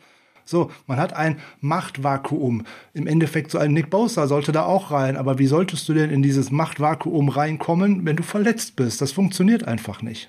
Ja, und das ist definitiv eine Sache, die ganz wichtig ist, die du ansprichst. Denn DeForest Buckner hat diese Woche auch nochmal ein Interview gegeben, wo es darum ging, dass er schon auch bereit war zu Einschnitten finanziell, dass er aber eben nicht das Gefühl hatte, dass den 49ers da unheimlich viel dran gelegen war. Man weiß natürlich nie, wie viel ist da jetzt an Wahrheit dran, aber man las zwischen den Zeilen, dass er das schon schade fand, dieses Franchise zu verlassen. Ja. Und das wiederum glaube ich ihm an der Stelle. Der wird jetzt sehr gerne bei den Colts spielen und der haut sich da voll rein. Der macht ja auch wieder einen guten Job, gar keine Frage. Aber ich glaube ihm schon, dass er die 49ers wirklich ungern verlassen hat und dass er sich dort sehr wohl gefühlt hat. Das würde ich an der Stelle auf jeden Fall unterschreiben. Und das spricht auch für Franks These zu sagen, der war im Lockerroom einfach auch ein Leader. Und diese Leadership, ja, die, die sorgt auch dafür, wenn sie fehlt, dass diese Chaos-Situationen auf dem Feld viel, viel ausgeprägter sind, weil es fehlen ja auch die Leader, an denen man sich mal aufraffen kann, die mal Parolen geben. Einer, der momentan auch fehlt auf dem Feld für gute Laune, für mal aufmunternde Worte. Ein George Kittle, auch nicht aktiv. Wieder mal verletzt. Ist ja jemand, der leider immer wieder verletzungsbedingt zurückgefallen wird. Ist vielleicht nicht der alleinige Lockerroom-Leader, aber ist jemand, der auf dem Feld eine unheimlich positive Präsenz hat. All das spielt dann eben am Ende auch eine Rolle. Und das, finde ich, merkt man gerade ganz stark bei den vielen jungen Spielern, dass da eben so diese Eckpfeiler fehlen, an denen man sich auch ein bisschen orientieren kann. Ähm, noch ein kleines Wörtchen zum äh, DeForest Buckner Trade. Äh, jetzt geht, kocht das gerade wieder hoch. Äh, das passt natürlich jetzt, weil man gegeneinander gespielt hat. Das ist alles keine ja, Frage. Klar. Natürlich hätte man diesen Spieler halten können. Keine Frage. Du gibst dem das Geld. Auch keine Frage. Dann machst du in dieser Offseason aber nichts anderes. Du machst keinen Kittelvertrag, du behältst nicht Ward, den und den und den und den und den auch nicht, weil du die dann nicht bezahlen kannst. Richtig. So, oder du lässt Armstead einfach laufen, geht natürlich auch, du hast keinen Trade-Gegenwert. Für, für den hättest du niemals einen Zweit- oder gar einen Erstrunden-Pick bekommen. Das funktionierte nicht. Das war die einzige Möglichkeit, einen Gegenwert zu bekommen, weil alles unter diesen Deckmantel dieses Salary Caps geht einfach nicht. Man darf jetzt schon mal schön auf nächste Saison schauen. Die 49ers sind bei einem prognostizierten Cap, wenn ich vorsichtig rechne, bei 2,10. Ähm, mit 31 Spielern, die nur unter Vertrag stehen für nächste Saison, darf man nicht vergessen nur knapp 13 Millionen darunter. Also Vorsicht, die ganzen Backloaded-Verträge fallen einem an nun mal auch die Füße. Man kann immer gerne sagen, schiebe ich nach hinten, schiebe ich nach hinten. Ja, ja, aber irgendwann ist hinten. Irgendwann bist du an dieser Spitze der Backloaded-Verträge. Ne? Okay, noch können wir nach New, nach New Orleans schauen und ein bisschen Fantasie uns da holen, wie man es macht. Geht aber irgend, irgendwann ist es vorbei und die Nummer sprengt. Andi? Ja, wenn ich dann nochmal als College-Fan auch da einsteigen darf. Die Idee war ja damals mit DeForest Buckner, als sie den zu den Colts gedraftet haben, äh, getradet haben, dass sie ähm, den Number One Pick im Draft von den Colts kriegen. Die waren ja an 13. Und da hatte man die Chance, was man dann auch gemacht hat, Javon Kinlow zu holen von South Carolina. Und die Idee dahinter war, glaube ich, das Geld natürlich zu sparen von dem Buckner-Vertrag und quasi eine günstigere, jüngere Version auf der Position mit Javon Kinlow zu integrieren ähm, dass der sich dann, der hat sich, glaube ich, kurz Zeit später dann auch verletzt. Ne? War doch dann noch in, in seiner Rookie-Saison, glaube ich, sogar, ne? Hat er sich verletzt? Nee, in der ähm, Rookie-Saison ging das, aber aktuell ist er wiederkehrend aktuell. Knieprobleme mit ja, ähm, Kniepunktieren. Das ist nicht erfolglich. Also es schwillt immer wieder an. Die Idee konnte Jetzt ist er ja wirklich länger raus. Ne? Die Idee, die der, die, das, die der General Manager für die 49ers hatte, die konnte ich absolut nachvollziehen, warum das so gemacht wurde. Ähm, ja, aber ihr habt da schon recht, ne? mit DeForest Buckner verlierst du natürlich noch eine unheimliche Persönlichkeit. Ne? ja, ja, man darf ja. halt nicht nur die, die Tackles und Stops und dergleichen, die auf dem Statsheet sehen, sondern das ist ja. etwas, was ich nicht messen kann. Ja. So, und das ist, glaube ich, das eigentliche Problem, dass da jetzt eigentlich jeder von diesen 53 Spielern plus Practice Squad und wer auch immer noch alles mehr mit sich selber beschäftigt ist als mit dem Team. Und ähm, ich glaube, das ist das Problem. Da ist keiner, der vorangeht und jetzt sagt, hey Freunde, hm, jetzt habe ich im amerikanischen Podcast heute Morgen gehört, es wäre kein Spieler gestern zur Pressekonferenz gekommen, weil man hinter verschlossenen Türen äh, gesprochen hätte. Das hätte jetzt äh, schlechte Zeichen für den Coach und für die Stimmung und irgendwas. Aber wenn denn doch jetzt tatsächlich gestern mal einer auf den Tisch gehauen hat, wer auch immer das hätte sein können, das wäre ein gutes Zeichen aus meiner Sicht, dass man einfach sagt, Ganz genau. ey Leute, wofür arbeiten wir denn hier, wenn wir hier so einen Rotz abliefern? Ich würde aber auch gerne noch mal ein paar positive Sachen erwähnen. Ich, dabei ist mir ein Name wichtig, nämlich Jalen Moore. Der kam aus dem Nichts, spielte und Frank, ich fand, der hat das gar nicht so schlecht gemacht. Zwei Pressures bei 29 äh, Snaps, ein Quarterback-Hit in dem Sinne, fand ich, habe ich persönlich ehrlich gesagt mehr Danger auf der Seite erwartet. Wie hast du ihn wahrgenommen? Ja, mehr Danger hätten wir auf der Seite gesehen, wenn von der anderen Seite mehr Danger über die Außen gekommen wären. Äh, ich glaube, das ist ein Sie haben ihn nicht Problem, wirklich getestet, ne? Das muss man was, dazu sagen. Äh, Andreas mir bestimmt mit Recht geben wird mit dem Problem, dass es mit dem Pass Rush über Außen äh, noch ein bisschen schwierig ist und noch ein bisschen in den Kinderschuhen steckt mit äh, Quiddy Pay. Aber der kommt ja auch so, so langsam. Ähm, ja, der Moore hat gar kein so schlechtes Spiel gemacht, hat aber auch wieder einen bärenstarken Partner an seiner Seite mit Laken Tomlinson. Das muss man fairerweise ja. auch äh, direkt dabei sagen. Und ähm, wenn du halt erstmal viel läufst, dann macht er das natürlich auch grundsätzlich erstmal gut, keine Frage. Der ist im Run-Blocking sicherlich nicht so stark wie ein äh, Trent Williams. Deswegen ist das mit dem Outside Zone über die linke Seite gestern auch sicherlich nicht so gewesen, wie wir das sonst kennen der war nicht im Space, der ist nicht ins Second Level gelaufen, der ist meist an der Line geblieben. Waren allerdings auch seine College-Stärken, das muss man fairerweise immer direkt mal sagen. Es war kein Mensch, der 20 Yards Downfield geblockt hat. Dafür hat man die ganze Zeit Laken Tomlinson und auch Alex Mack 15, 15 Yards im Backfield gesehen äh, bei den Colts. Das war bei Moore dann nicht. Für sein Debüt ähm, muss ich sagen, ich bin äh, überrascht. Ich habe die ganze Nummer nicht verstanden, dass man immer gesagt hat, man möchte den auf Guard schieben, weil er für Tackle zu klein wäre oder irgendwie sowas. Direkt gedacht, das ist eigentlich ein ganz guter Tackle und auch ein beweglicher Tackle für die NFL ist. Und wenn ich daran denke, dass wir in den kommenden Jahren einen äh, laufenden Quarterback dahinter haben, ist mir ein beweglicher Tackle, der an der Line of Scrimmage beweglich ist, nicht in Space, aber an der Line of Scrimmage beweglich ist, gar keine so schlechte äh, Variante äh, darstellt. Und ähm, du hast vorhin nach Rookies gefragt, da habe ich nichts zu Aaron Banks gesagt, da würde ich jetzt noch gerne einen Satz zu loswerden. Wo ist denn Banks? Er war gestern zum ersten Mal aktiv. Dem fehlte tatsächlich vier Wochen in der, in der Preseason. Da hat er sich verletzt. Das ist doof. Ähm, der wird kommen und der wird uns dann richtig helfen, sobald dann nicht mehr Jimmy Garoppolo steht, weil der hat vier Jahre lang die ganze Zeit nach hinten gucken müssen, wo denn der trottlige Ian Book immer von rechts nach links rennt. Also der kennt das schon. Darauf wird es dann irgendwann hinauskommen und dafür konnte der dann auch immer richtig blocken. Der hat in der, der ganzen Zeit, in seiner ganzen College-Zeit nur drei Sacks abgegeben, in vier Jahren als Starter. Also wenn man mhm. da sagt, der könnte das nicht, der hat Football nie gesehen und schon gar nie College Football. Andi, jetzt musst du als College-Experte uns mal ein bisschen äh, äh, aufklären, für die, die nicht so tief drin sind, warum Larry schallend bei dem Namen Ian Book. Ja, ja also erstmal zu Aaron Banks. Er, er hat ja ähm, an der Notre Dame Football gespielt und in den letzten Jahren hat sich Notre Dame so ein bisschen entwickelt in Richtung O-Line U. Also die, die Ausbildung der, der O-Liner ist in, in Notre Dame ähm, mittlerweile richtig vorzüglich. Also wenn man sieht, was da in den letzten Jahren Richtung NFL abgewandert ist. Ich meine, ihr kennt's ja. McGlinchey habt ihr ja schon einen O-Liner von, ja. von Notre Dame. Ja. Jetzt habt ihr Aaron Banks noch gekriegt. Ähm, ja, dass der noch nicht gespielt hat, ist ein bisschen schade, weil der sehr, sehr viel Potenzial hat, meiner Meinung nach. Und ich muss da Frank voll zustimmen. Der wird in den nächsten Jahren kommen, der wird sich weiterentwickeln, wenn ihr dem Zeit gibt. Und da wird sich euer Quarterback, wie auch immer das dann ist, ob das ein Trey Lance ist oder jemand anderes, wird sich schon freuen gegen äh, oder hinter Notre Dame O-Linern zu spielen. Wir kennen das. Wir haben äh, mit Quentin Nelson den besten O-Liner von Notre Dame gekriegt. Und ja, also das ist, das muss man auch den, den 49ers-Fans, die, die sich mit College nichts auskennen, ein bisschen vielleicht erklären. Es gibt so bestimmte Universitäten, die sich so, ja, so ein bisschen spezialisiert haben auf Position. Zum Beispiel Penn State, da kommen gute Linebacker her oder von LSU war in den letzten Jahren so ein bisschen die äh, DBU, Defensive Back University. Da könnten wir, Colts und 49ers, eigentlich mal ein bisschen, ja. ein bisschen shoppen gehen. So einfach kann es sein, ne? ne? So einfach könnte es sein, ja. ja.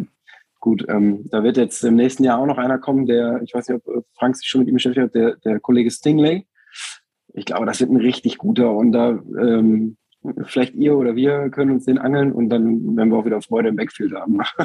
Ja, wir, mach, wir machen sowas nicht hoch im Corner draften. Ne? Also wenn ähm, der nur halbwegs, wenn der in die Draft geht, wovon ich mal schwer ausgehe, geht der in der ersten mhm. Runde und da gucken wir zu. Ja, ganz genau. Andi, ähm, Quitty Pace gerade schon gefallen, auch ein bisschen verletzt jetzt gewesen, ja. noch nicht das abgerufen, Nein. was ihr euch erwartet habt. Also ist aber auch das Gefühl da bei mir und äh, liege ich damit richtig, das kommt jetzt. Das, das, das entwickelt sich langsam. Frank wird ihn ja sehr gut kennen. Pay kam ja von Michigan, von Franks äh, Lieblingsteam. Ähm, ich habe ihn im Vorfeld der Draft, äh, fand ich, war es der stärkste Defensive End für mich persönlich. Ich fand ihn besser als Phillips, weil Phillips hatte ich auch immer so den Denken wegen Verletzung, was sich ja jetzt ein bisschen bewahrheitet hat in Miami auch.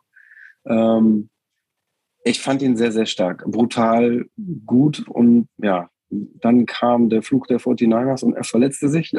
ja, das ist halt die Seuche dieses Jahr. Genau, ihr kennt es vom letzten Jahr. Also das war, es ist manchmal so Mäusemerken. Du freust dich auf den Spieler und denkst, boah, der hat die Anlagen, der, der wird sich entwickeln und der macht Druck und wir brauchen, wir haben Justin Houston ja abgegeben an die Ravens. Mhm. Ähm, das war ein Fehler. Ja, das war auch meiner Meinung nach ein Riesenfehler. Den hätte ich alleine schon für, ihr habt das vorhin gesagt, für das Klima in der Kabine hätte ich ihn behalten.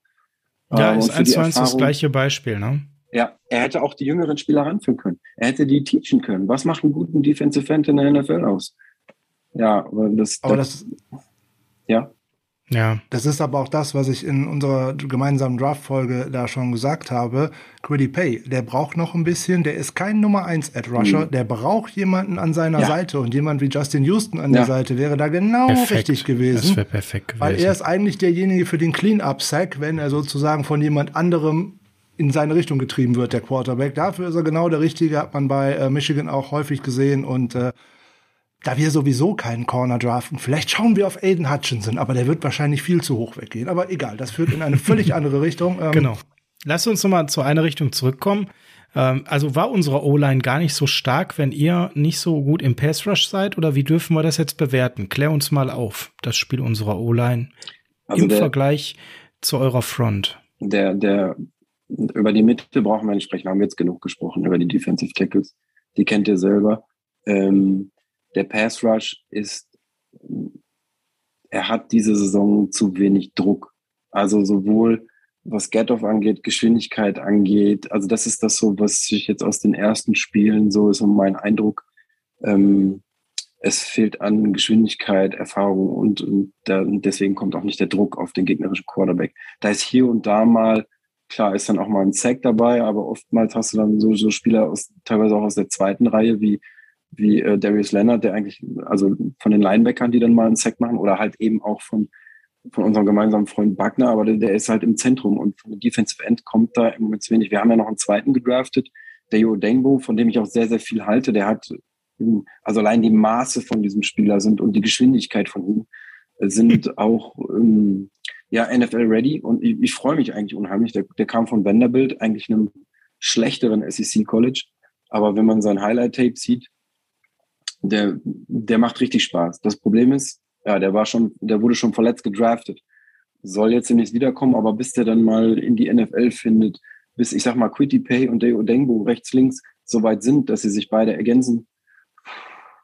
Also die, um auf deine Frage zurückzukommen, ähm, die Defensive End der Colts sind nicht der Maßstab der NFL im Moment und nicht das Beste. Also wenn ihr demnächst auf euren Schedule guckt, auf euren Spielplan, da, da kommen andere Teams, ähm, solltet ihr die Colts ja. nicht als Maßstab nehmen. Für, also die sind eigentlich eher im mittleren Segment der NFL angesiedelt.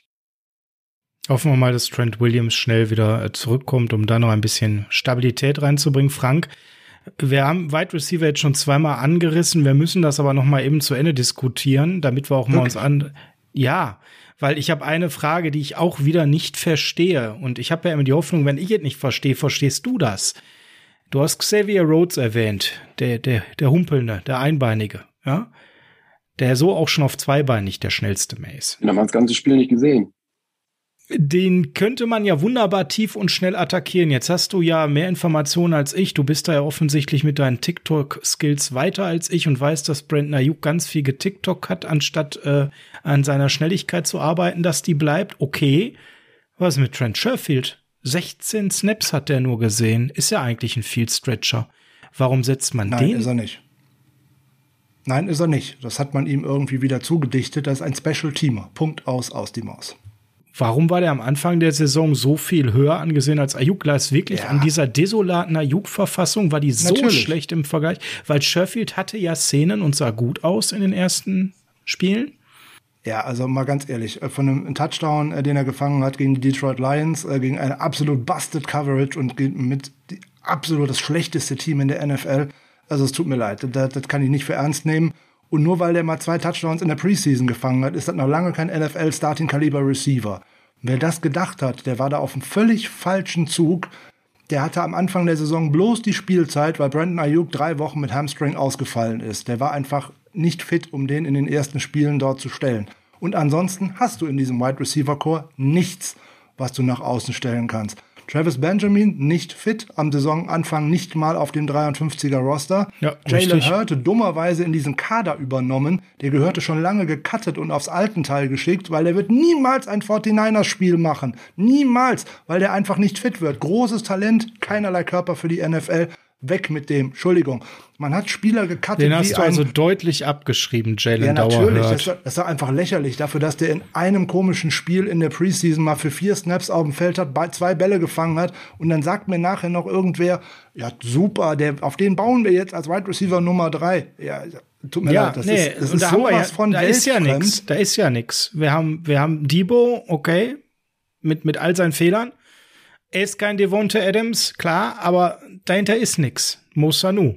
Das ist momentan dann das, worauf wir noch bauen können. Und das ist schon ein bisschen traurig. Du baust jetzt auf einen Mo Sanu und auf einen äh, Travis Benjamin. Was soll das? Das kann doch keine Zukunft sein. Die sind beide weit über 30.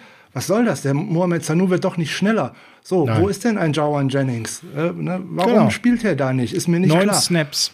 Warum Obwohl der völlig nicht- gut in Shape aussah. Warum holt man nicht irgendwelche anderen Leute sozusagen von der Straße? Das machen andere Teams auch, die irgendwo anders vor die Tür gesetzt worden sind, die deutlich mehr Talent haben als ein oder als abgehalfterte Spieler, die uns auf Jahre hinweg hinaus einfach nichts bringen werden. Wenn ich jetzt gestern schon wieder gesehen habe, dass Dante Pettis auf einmal einen Touchdown fängt, da könnte ich, könnte ich weinen, wie man dann bei uns mit Talent umgegangen ist, äh, ganz ehrlich. Vergleich mal die Zahlen von Dante Pettis und Brandon Ayuk momentan. Das ist schon traurig, ne? Und Ja, das ist ein hausgemachtes Problem. Der ist viel zu schwer ins Trainingcamp gekommen. Viel zu schwer. Zum Teil auch mit Muskelmasse, die er aufgebaut hat. Aber falsche Muskelmasse, nämlich Muskelmasse hier am Ellenbogen. Äh, ne, im Obersch äh, Quatsch, hier am Oberarm und dergleichen. Da haben ihm Coaches auch direkt gesagt, Junge, das wird deiner Spritzigkeit nicht gut tun. Und das sehen wir jetzt auch. Ich habe das gestern äh, noch gesehen, wenn ich sehe, wenn, bei, wenn der bei uns im Punt-Team hinten steht, um dann als den Punt zu returnen, da wird mir schlecht. Aus einem ganz einfachen Grund. Da sehe ich ja fast lieber Richie James. Aus dem einfachen, das ist ja, und wenn ich das schon sage, dann weiß jeder, der diesen Podcast hört, um Gottes Willen, das müssen wir Frank fast einweisen, aus dem einfachen Grund, ey, der nimmt ihn, der kann nicht mal einen Ball fangen da hinten, der ist so verunsichert und wenn er ihn fängt, dann habe ich das Gefühl, der läuft mit 100.000 Kilo an beiden Beinen, weil der nimmt ja gar keine Geschwindigkeit auf. Wenn ich irgendwo einen Punt-Returner sehe, dessen Namen ich vorher nicht mal gekannt habe, wenn ich ehrlich bin, hier und da, der rennt zumindest mal mit 50 km/h in drei Leute rein und versucht mal irgendwas zu machen. Aber da wird irgendwie der Punt aufgenommen, Schritt nach rechts, Schritt nach links. Oh Gott, da kommt einer, ich gehe mal nach unten. Und was wäre das wieder für eine Nummer gewesen, wenn der den Ball nicht noch hinten aus der Endzone rausgeschossen hätte bei dem Muff-Punt, den der sich da gestern geleistet hat. Und dann steht da auf einmal Mohamed Sanu. Mein Gott, der ist so, der ist so schnell wie ein 40-Tonnen-LKW, wenn der loslaufen soll von da hinten. Was soll denn daraus kommen? Auch das ist so eine Baustelle, dass man wissentlich ohne einen Returner in so ein Jahr hineingeht. Es ist völlig unverständlich.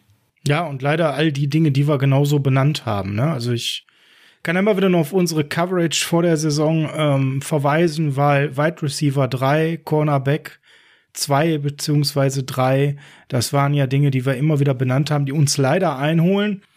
Ähm, drehen wir mal das Feld, ja. Wir haben ja mit der Offensive diese Defensive wenig attackieren können. Wir haben es gerade schon mal angerissen, die ganzen Flaggen. Andi, was war für dich am Ende dann noch entscheidend? Was war für dich die eine Szene, wo du sagst, jetzt, jetzt hatte ich so als, als Fan des Gegners plötzlich das Gefühl, dieses Spiel können wir gewinnen. Du hast ja gerade schon klar geschildert. Das ging für dich lange hin und her. Du hattest immer das Gefühl, das kann hier jeder gewinnen. Die ja. sind auf Augenhöhe. Was war ja. das Play, wo du sagtest, jetzt, jetzt haben wir die Chance? Äh, witzigerweise war das ähm, diese nicht inter oder diese, diese Interception von Xavier Rhodes die ja eigentlich zum Touchdown gelaufen ist und die dann nochmal, wo der Touchdown nochmal zurückgenommen wurde, weil er einen Fuß mit der Hacke war er ja im Aus. Ja. Ähm, das heißt, der Touchdown wurde, die Punkte wurden auch zurückgenommen. Ähm, der Vorsprung war dann nicht mehr da. Aber man hatte dieses Gefühl, und man, also ich habe, wenn man die, die Mannschaft ja sehr, sehr lange beobachtet, wie, ihr kennt das von euren 49ers, also ich hatte dieses Gefühl, jetzt haben sie so eine Art Selbstbewusstsein, Momentum in diesem Moment. Egal, was sie jetzt machen, die werden trotzdem irgendwie den Ball in die Endzone bringen. Das war irgendwie wie so eine Initialzündung. Xavier Rhodes habe ich das ganze Spiel nicht gesehen. Ich habe mich gefragt, wo war der? War der überhaupt auf dem Feld? Ja, aber das war ja gut, dass der unsichtbar war, so gehandicapt wie der war. Es wäre schlimm gewesen, wenn wir auf den mal ein paar Mal geworfen hätten, ne? Ja, aber ähm, das war, ja, kann man auch so sehen. Aber das war dieser Moment, ähm, wo man das Gefühl hatte, jetzt ist so eine Art Druck durch die Mannschaft gegangen. Ähm, jetzt geht hier was. Jetzt, jetzt könnten wir hier den, das W könnten wir hier mitnehmen aus San Francisco. Es ist machbar. Und als dann dieser Drive wurde ja dann fortgesetzt, als dann ähm, Pittman diesen Ball in der Endzone auch fing, ähm, ja, da war irgendwie, da war klar, okay, jetzt ist das Spiel gekippt und jetzt könnte, kann man den Sieg mit nach Hause nehmen, wenn man jetzt nicht noch einen dummen Fehler erlaubt oder das Wetter einem doch noch irgendwie einen Strich durch die Rechnung macht. Aber das war so dieses, dieses Gefühl, dieser, dieser Momentum-Shift, wo man merkte, okay, das, das Spiel geht in, in Kohls Hände über. Ich weiß nicht, wie ihr das empfunden habt. Ja, Frank, gute Frage. Wann war für dich so der Momentum-Shift? Für uns leider ja ins Negative. Oh, der war bei mir schon in der ersten Halbzeit eigentlich mindestens äh, Mitte, zweites Viertel wo man tatsächlich auch schnell nach dem Touchdown das Field Goal nachgelegt hat und anschließend auch wieder schnell im Ballbesitz gekommen ist und wieder keine Punkte so richtig hinbekommen hat und man sich selber eigentlich das ganze Momentum weggeballert hat, weil man von seinem eigentlich sehr gut funktionierenden 15, 20 ersten gescripteten Plays weggegangen ist und dann auf einmal ganz andere Dinge gemacht hat als vorher. Ich meine, Darius Leonard hat äh, ja auch so schön äh, gesagt nach dem Spiel, er war sehr froh, dass die 49ers mit dem Misdirection und mit Play-Action aufgehört haben, weil damit hätten sie echt Schwierigkeiten gehabt. ja, ja, schöne Zusammenfassung, danke. Ähm, Kyle Shanahan hat äh, da in der Pressekonferenz drauf gesagt, das stimmt auch, das sieht man auch im Film. Ähm, klar, die Colts haben tatsächlich alle acht Gaps zugestellt und das muss man auch sagen, es gibt kaum eine ähm, Offense oder äh, Entschuldigung, eine Defense, die die acht Running Gaps wirklich so konsequent auch mit Mann für Mann zustellt und die auch so diszipliniert spielt. Ist auch eine ganz große Kunst der, der Colts Front, so diszipliniert zu spielen, weil da gibt's auch so wenig Strafen so nebenbei. Aber was mhm. macht man dazu, wenn man äh, Gaps zustellt? Outside Zone rennen. Und das habe ich auch gesagt am Freitag. Die Cornerbacks sind da keine große Hilfe. In der Run-Verteidigung sind sie aus meiner Sicht nicht wirklich stark. Genau. Aber damit hat man aufgehört. Man hat anschließend nur noch Gap gelaufen, nämlich in der Mitte. Und äh, ja, da waren die Colts dann tatsächlich irgendwann, ich will jetzt nicht sagen übermächtig, aber zumindest konnte man den Lauf dann immer relativ schnell stoppen. Es waren nicht mehr die Plays dabei, die du brauchst, nämlich die 6, 7, 8 Yards beim First Down, damit du auch mal dein Playbook öffnen kannst und auch die mal 10, 15, 20 Yards mal so zu erlaufen, um den Gegner auch irgendwie zu demoralisieren. Das gab es dann alles nicht mehr diese demoralisierenden Plays, die gab es dann anschließend von den Coles durch unsere Defense-Mitte äh, hindurch, äh, die wirklich extrem schwach besetzt war äh, gestern. Also äh, was Besseres konnte Jonathan Taylor eigentlich nicht passieren, dass da äh, weder Kinlaw noch Hurst in der Mitte stehen, sondern dass da Zach Kerr, der zwar auch in der Off in der in der Preseason sehr geglänzt hat, aber in der Saison bis jetzt einfach eine absolute Enttäuschung ist. Der steht hier tatsächlich mit 27 Snaps äh, im, im Count und er hat nichts, der hat nichts gemacht. Kein Tackle, kein Assisted Tackle, kein Miss Tackle, gar nichts. Und das in der Mitte, wo die ganze Zeit über ihn gelaufen worden ist. Okay. Äh, Zumal das Playcalling der, der, der Colts ist eigentlich, wir Fans meckern da immer schon die ganze Saison drüber. Es ist eigentlich ein relativ simples, teilweise in manchen Situationen auch schlechtes Playcalling. Ständig der Lauf durch die Mitte, ständig der, der Run über, also zu viel Workload eigentlich auch für Taylor. Das kann Derrick Henry vielleicht durchhalten, aber so ein, ich sag mal, Taylor ist ein bisschen zierlicher. Und da hatte ich, das hätte ich auch in der Preview bei euch, hätte ich das auch angesagt, dass das Playcalling gerade, äh, wenn die Colts vor der Endzone stehen, es wird ständig durch die Mitte gelaufen. Das ist so vorhersehbar.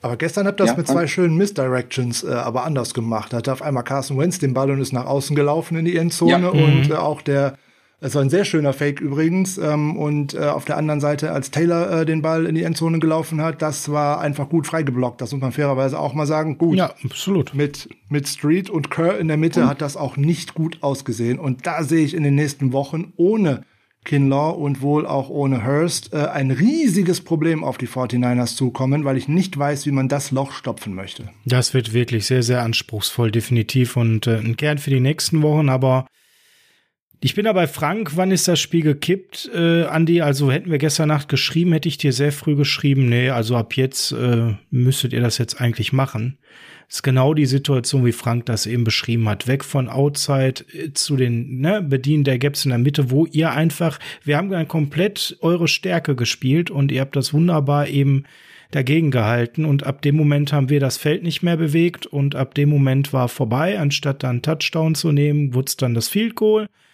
und danach nicht mal mehr das und ab dem Moment war eigentlich, ich hatte auch, muss ich ganz ehrlich sagen, die Lust an dem Spiel verloren. Das ging für mich sehr in wieder so ein eindimensionales hinein. Und für mich war das nur noch eine Frage der Zeit, dass die Colts mit jeder Minute stärker wurden.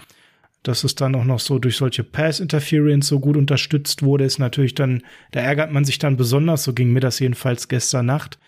Ähm, da habe ich mich wirklich ganz, ganz übel mit geärgert, weil die halt teilweise strunzen dumm waren.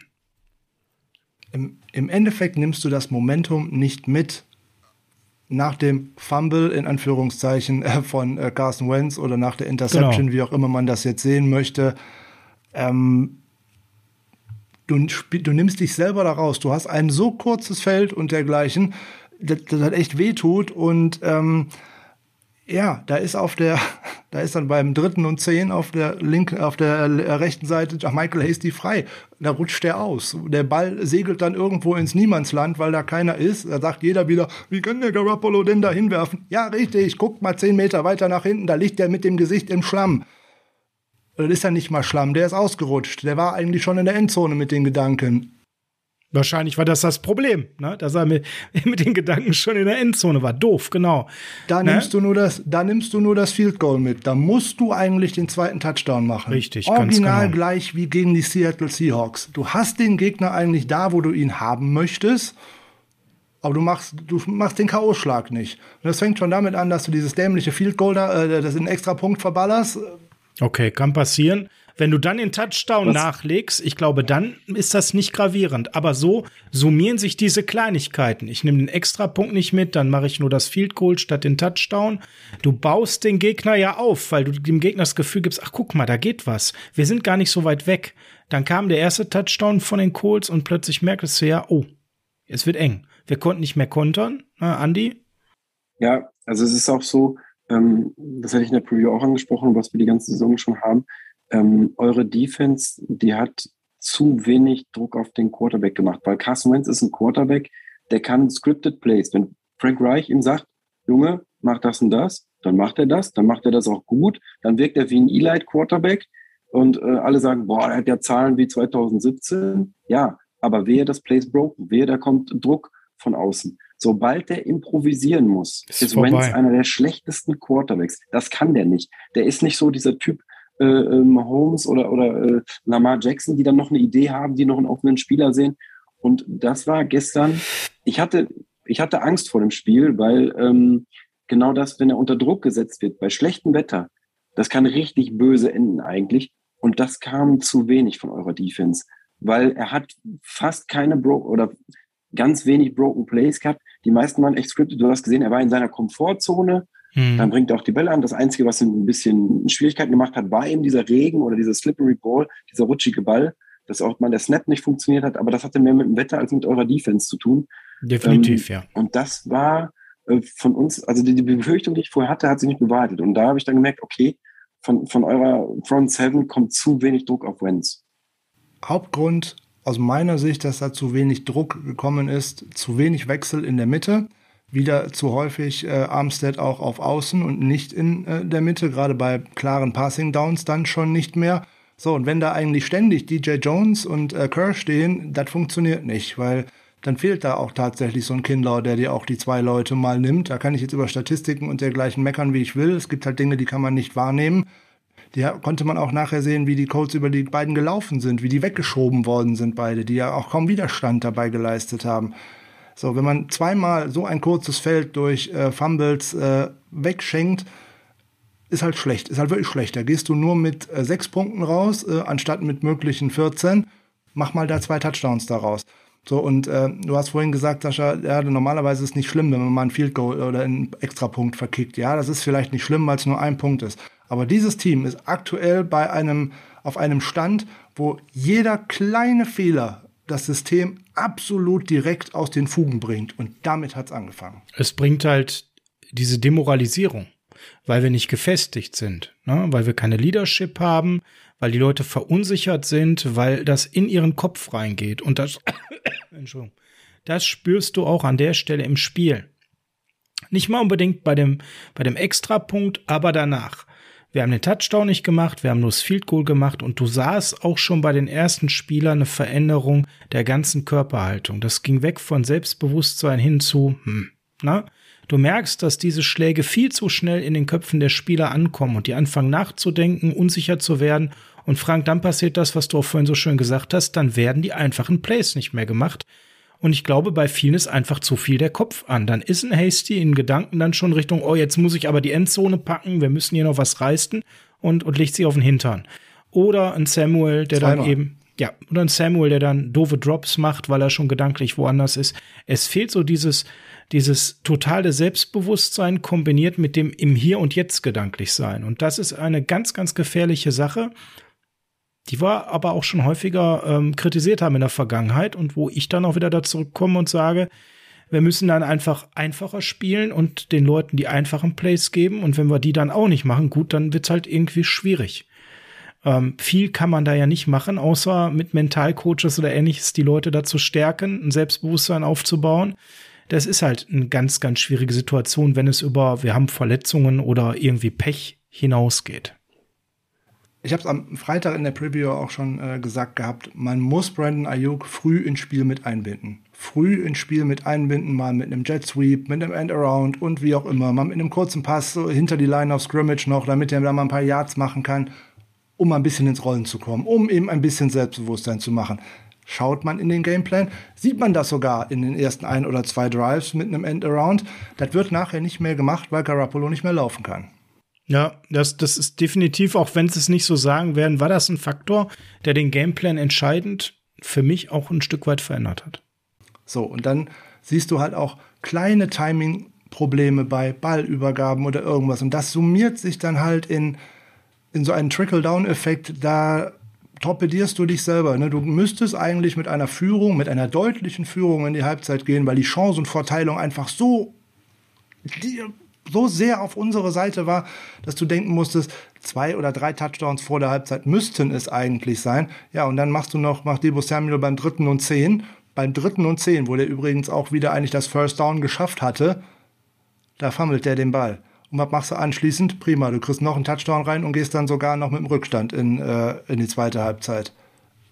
Ja, das ist der Momentum-Swing, wo es nicht allein auf den Fehler ankommt, sondern was ist die Folge daraus? Und wenn du dann eben nicht die sieben Punkte machst, sondern sie abgibst, das ist halt doppelt hart und ja wenn unser Laufspiel eben nicht funktioniert, dann funktioniert auch Play-Action nicht mehr. Und wie Jimmy ohne Play-Action aussieht, ich glaube, die Statistiken kennt ihr alle. Das hat mit dem Laufspiel nicht, nicht überhaupt nichts zu tun. Wenn der Quarterback sich nicht bewegen kann, das hat damit überhaupt nichts zu tun, ja. ob ein Running Back vor ihm am Ball hat oder nicht. Patrick Mahomes spielt seit Jahren Play-Action ohne Ende und die haben praktisch kein Laufspiel. Ja, wird dann wahrscheinlich an seiner Bewegung gelegen haben, aber die Zahlen ohne Play-Action sind eben verheerend in dem Spiel gewesen, muss man ganz klar sagen. Und ähm, auch definitiv ein Faktor das Passer-Rating legen wir mal da das Schweigen lieber drüber. Und selbst Joe Staley ähm, hat es auf den Punkt gebracht. Bei Third Downs äh, ist der Moment, wo der Quarterback eben zeigen kann, wie gut er ist. Ich weiß nicht, ob ihr diesen kurzen Ausschnitt von NBC Sports gesehen hat. Und ähm, ja, da sprechen die Zahlen eben dafür, dass Jimmy das eben nicht hinbekommen hat. Ähm, ne, move the chains. Und ähm, das finde ich dann persönlich schon sogar ein bisschen schwierig, wenn so eine Vereinsikone im Fernsehen dann gerade so den eigenen ehemaligen Quarterback so ein bisschen stark in die öffentliche Kritik stellt. Das glaube ich, so ehrlich es er als Experte gesagt hat, das war, fand ich nicht ganz so geschickt. Dann können wir noch mal einen kurzen Blick auf diese Third Downs werfen. Ähm, es sind tatsächlich nur eins von elf gewesen. Ja, das sieht ganz furchtbar aus.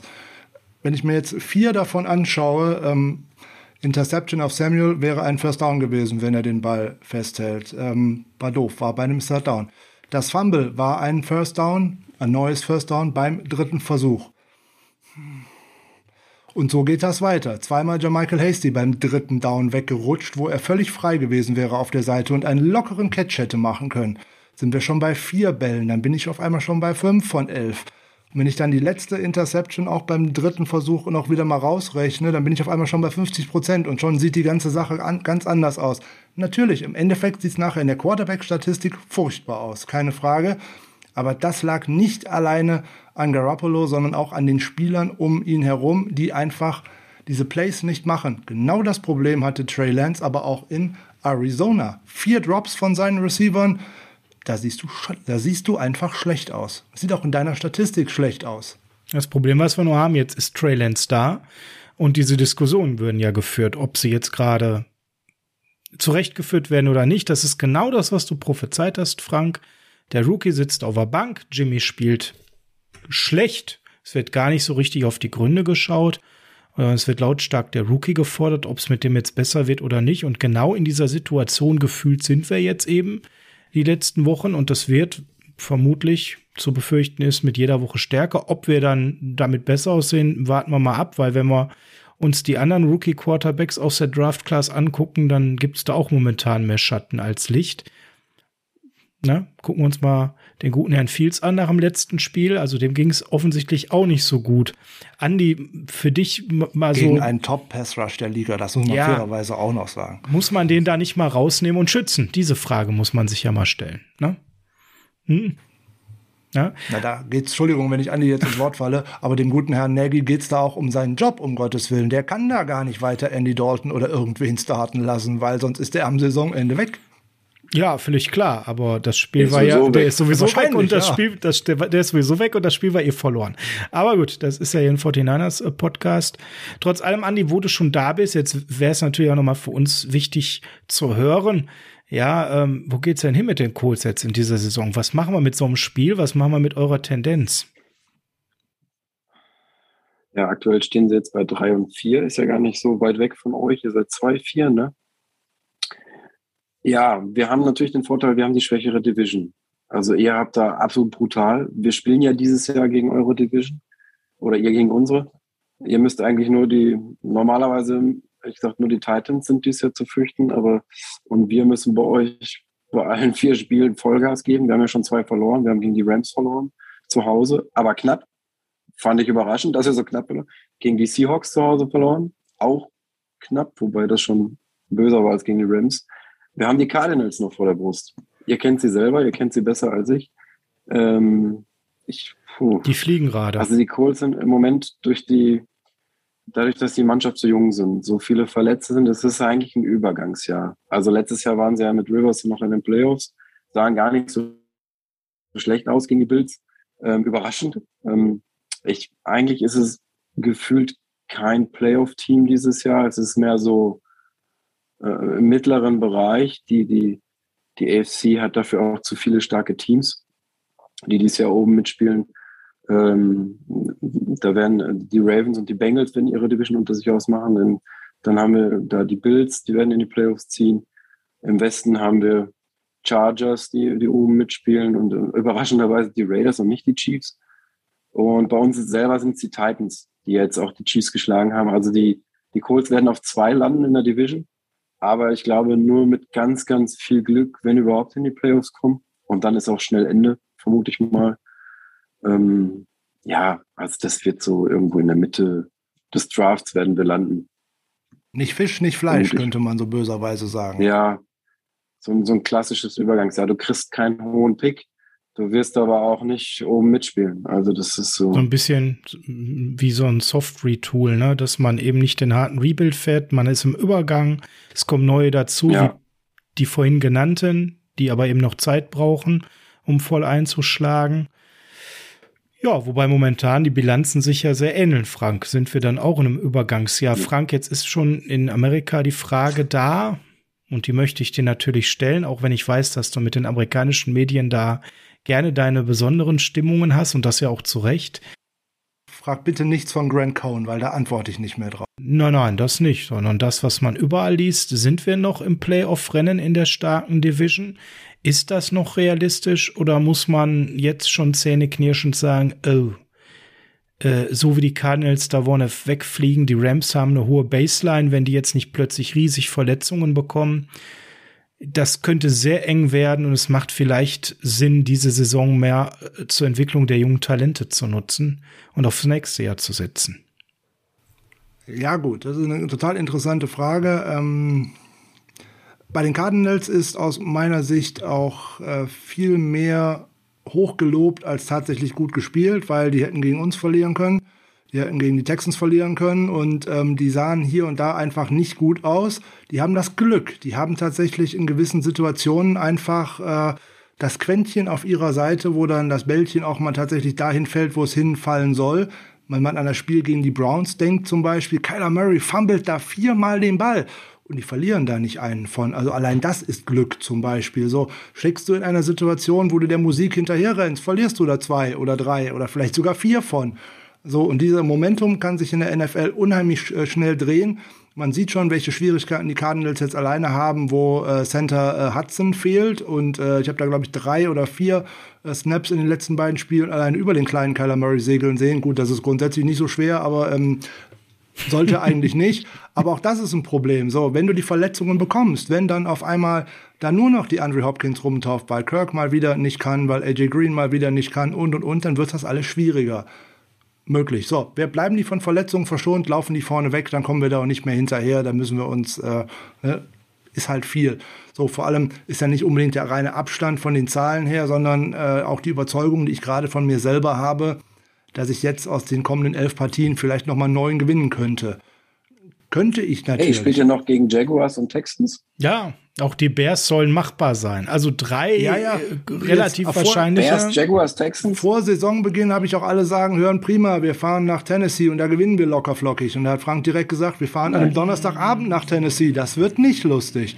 Tennessee so, so sieht alles andere als lustig dieses Jahr aus. Ähm, den Division-Sieg, den sehe ich beim allerbesten Willen nicht sollte man jetzt die ein oder andere Stellschraube richtig machen, nämlich sollte man damit mal weitermachen, was man zu Anfang der letzten Partien, also sowohl gegen Seattle als auch gegen Arizona und jetzt gerade gegen die Colts gemacht hat, Outside Zone Running Game. Wenn ich dann noch äh, das schöne Tool dazu bringe, Inside auch mal Gap zu laufen mit Trey Sermon, das wäre eine schöne Sache. Wenn ich dann vielleicht auch mal äh, die Tight Ends richtig einsetzen würde. Ich habe gestern geschmunzelt über den tiefen Ball, der auf Charlie Warner ging, der angekommen ist. Das geht also. Da frage ich mich allerdings, warum ich den besseren Passcatcher, den ich habe, als Blocker einsetze und den, der besser im Blocken ist, auf einmal auf tiefe Routen schicke. Danke, okay. das, woll, das wäre meine Rauswurffrage gleich gewesen bei meiner Verbundenheit mit Charlie Werner, weil natürlich habe ich mich selber das Play gefreut, aber auch diese Frage kann ich mir nicht beantworten. Mit zwei, drei Stellschrauben, auch relativ schnell, kann ich in die Erfolgsspur kommen. Da muss ich aber gegen die äh, Bears mit anfangen.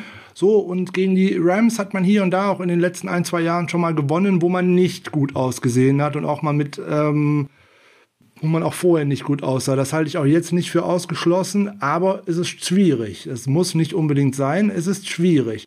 So, man muss sich jetzt selber eigentlich wieder am eigenen Schopfe aus dem Dreck ziehen.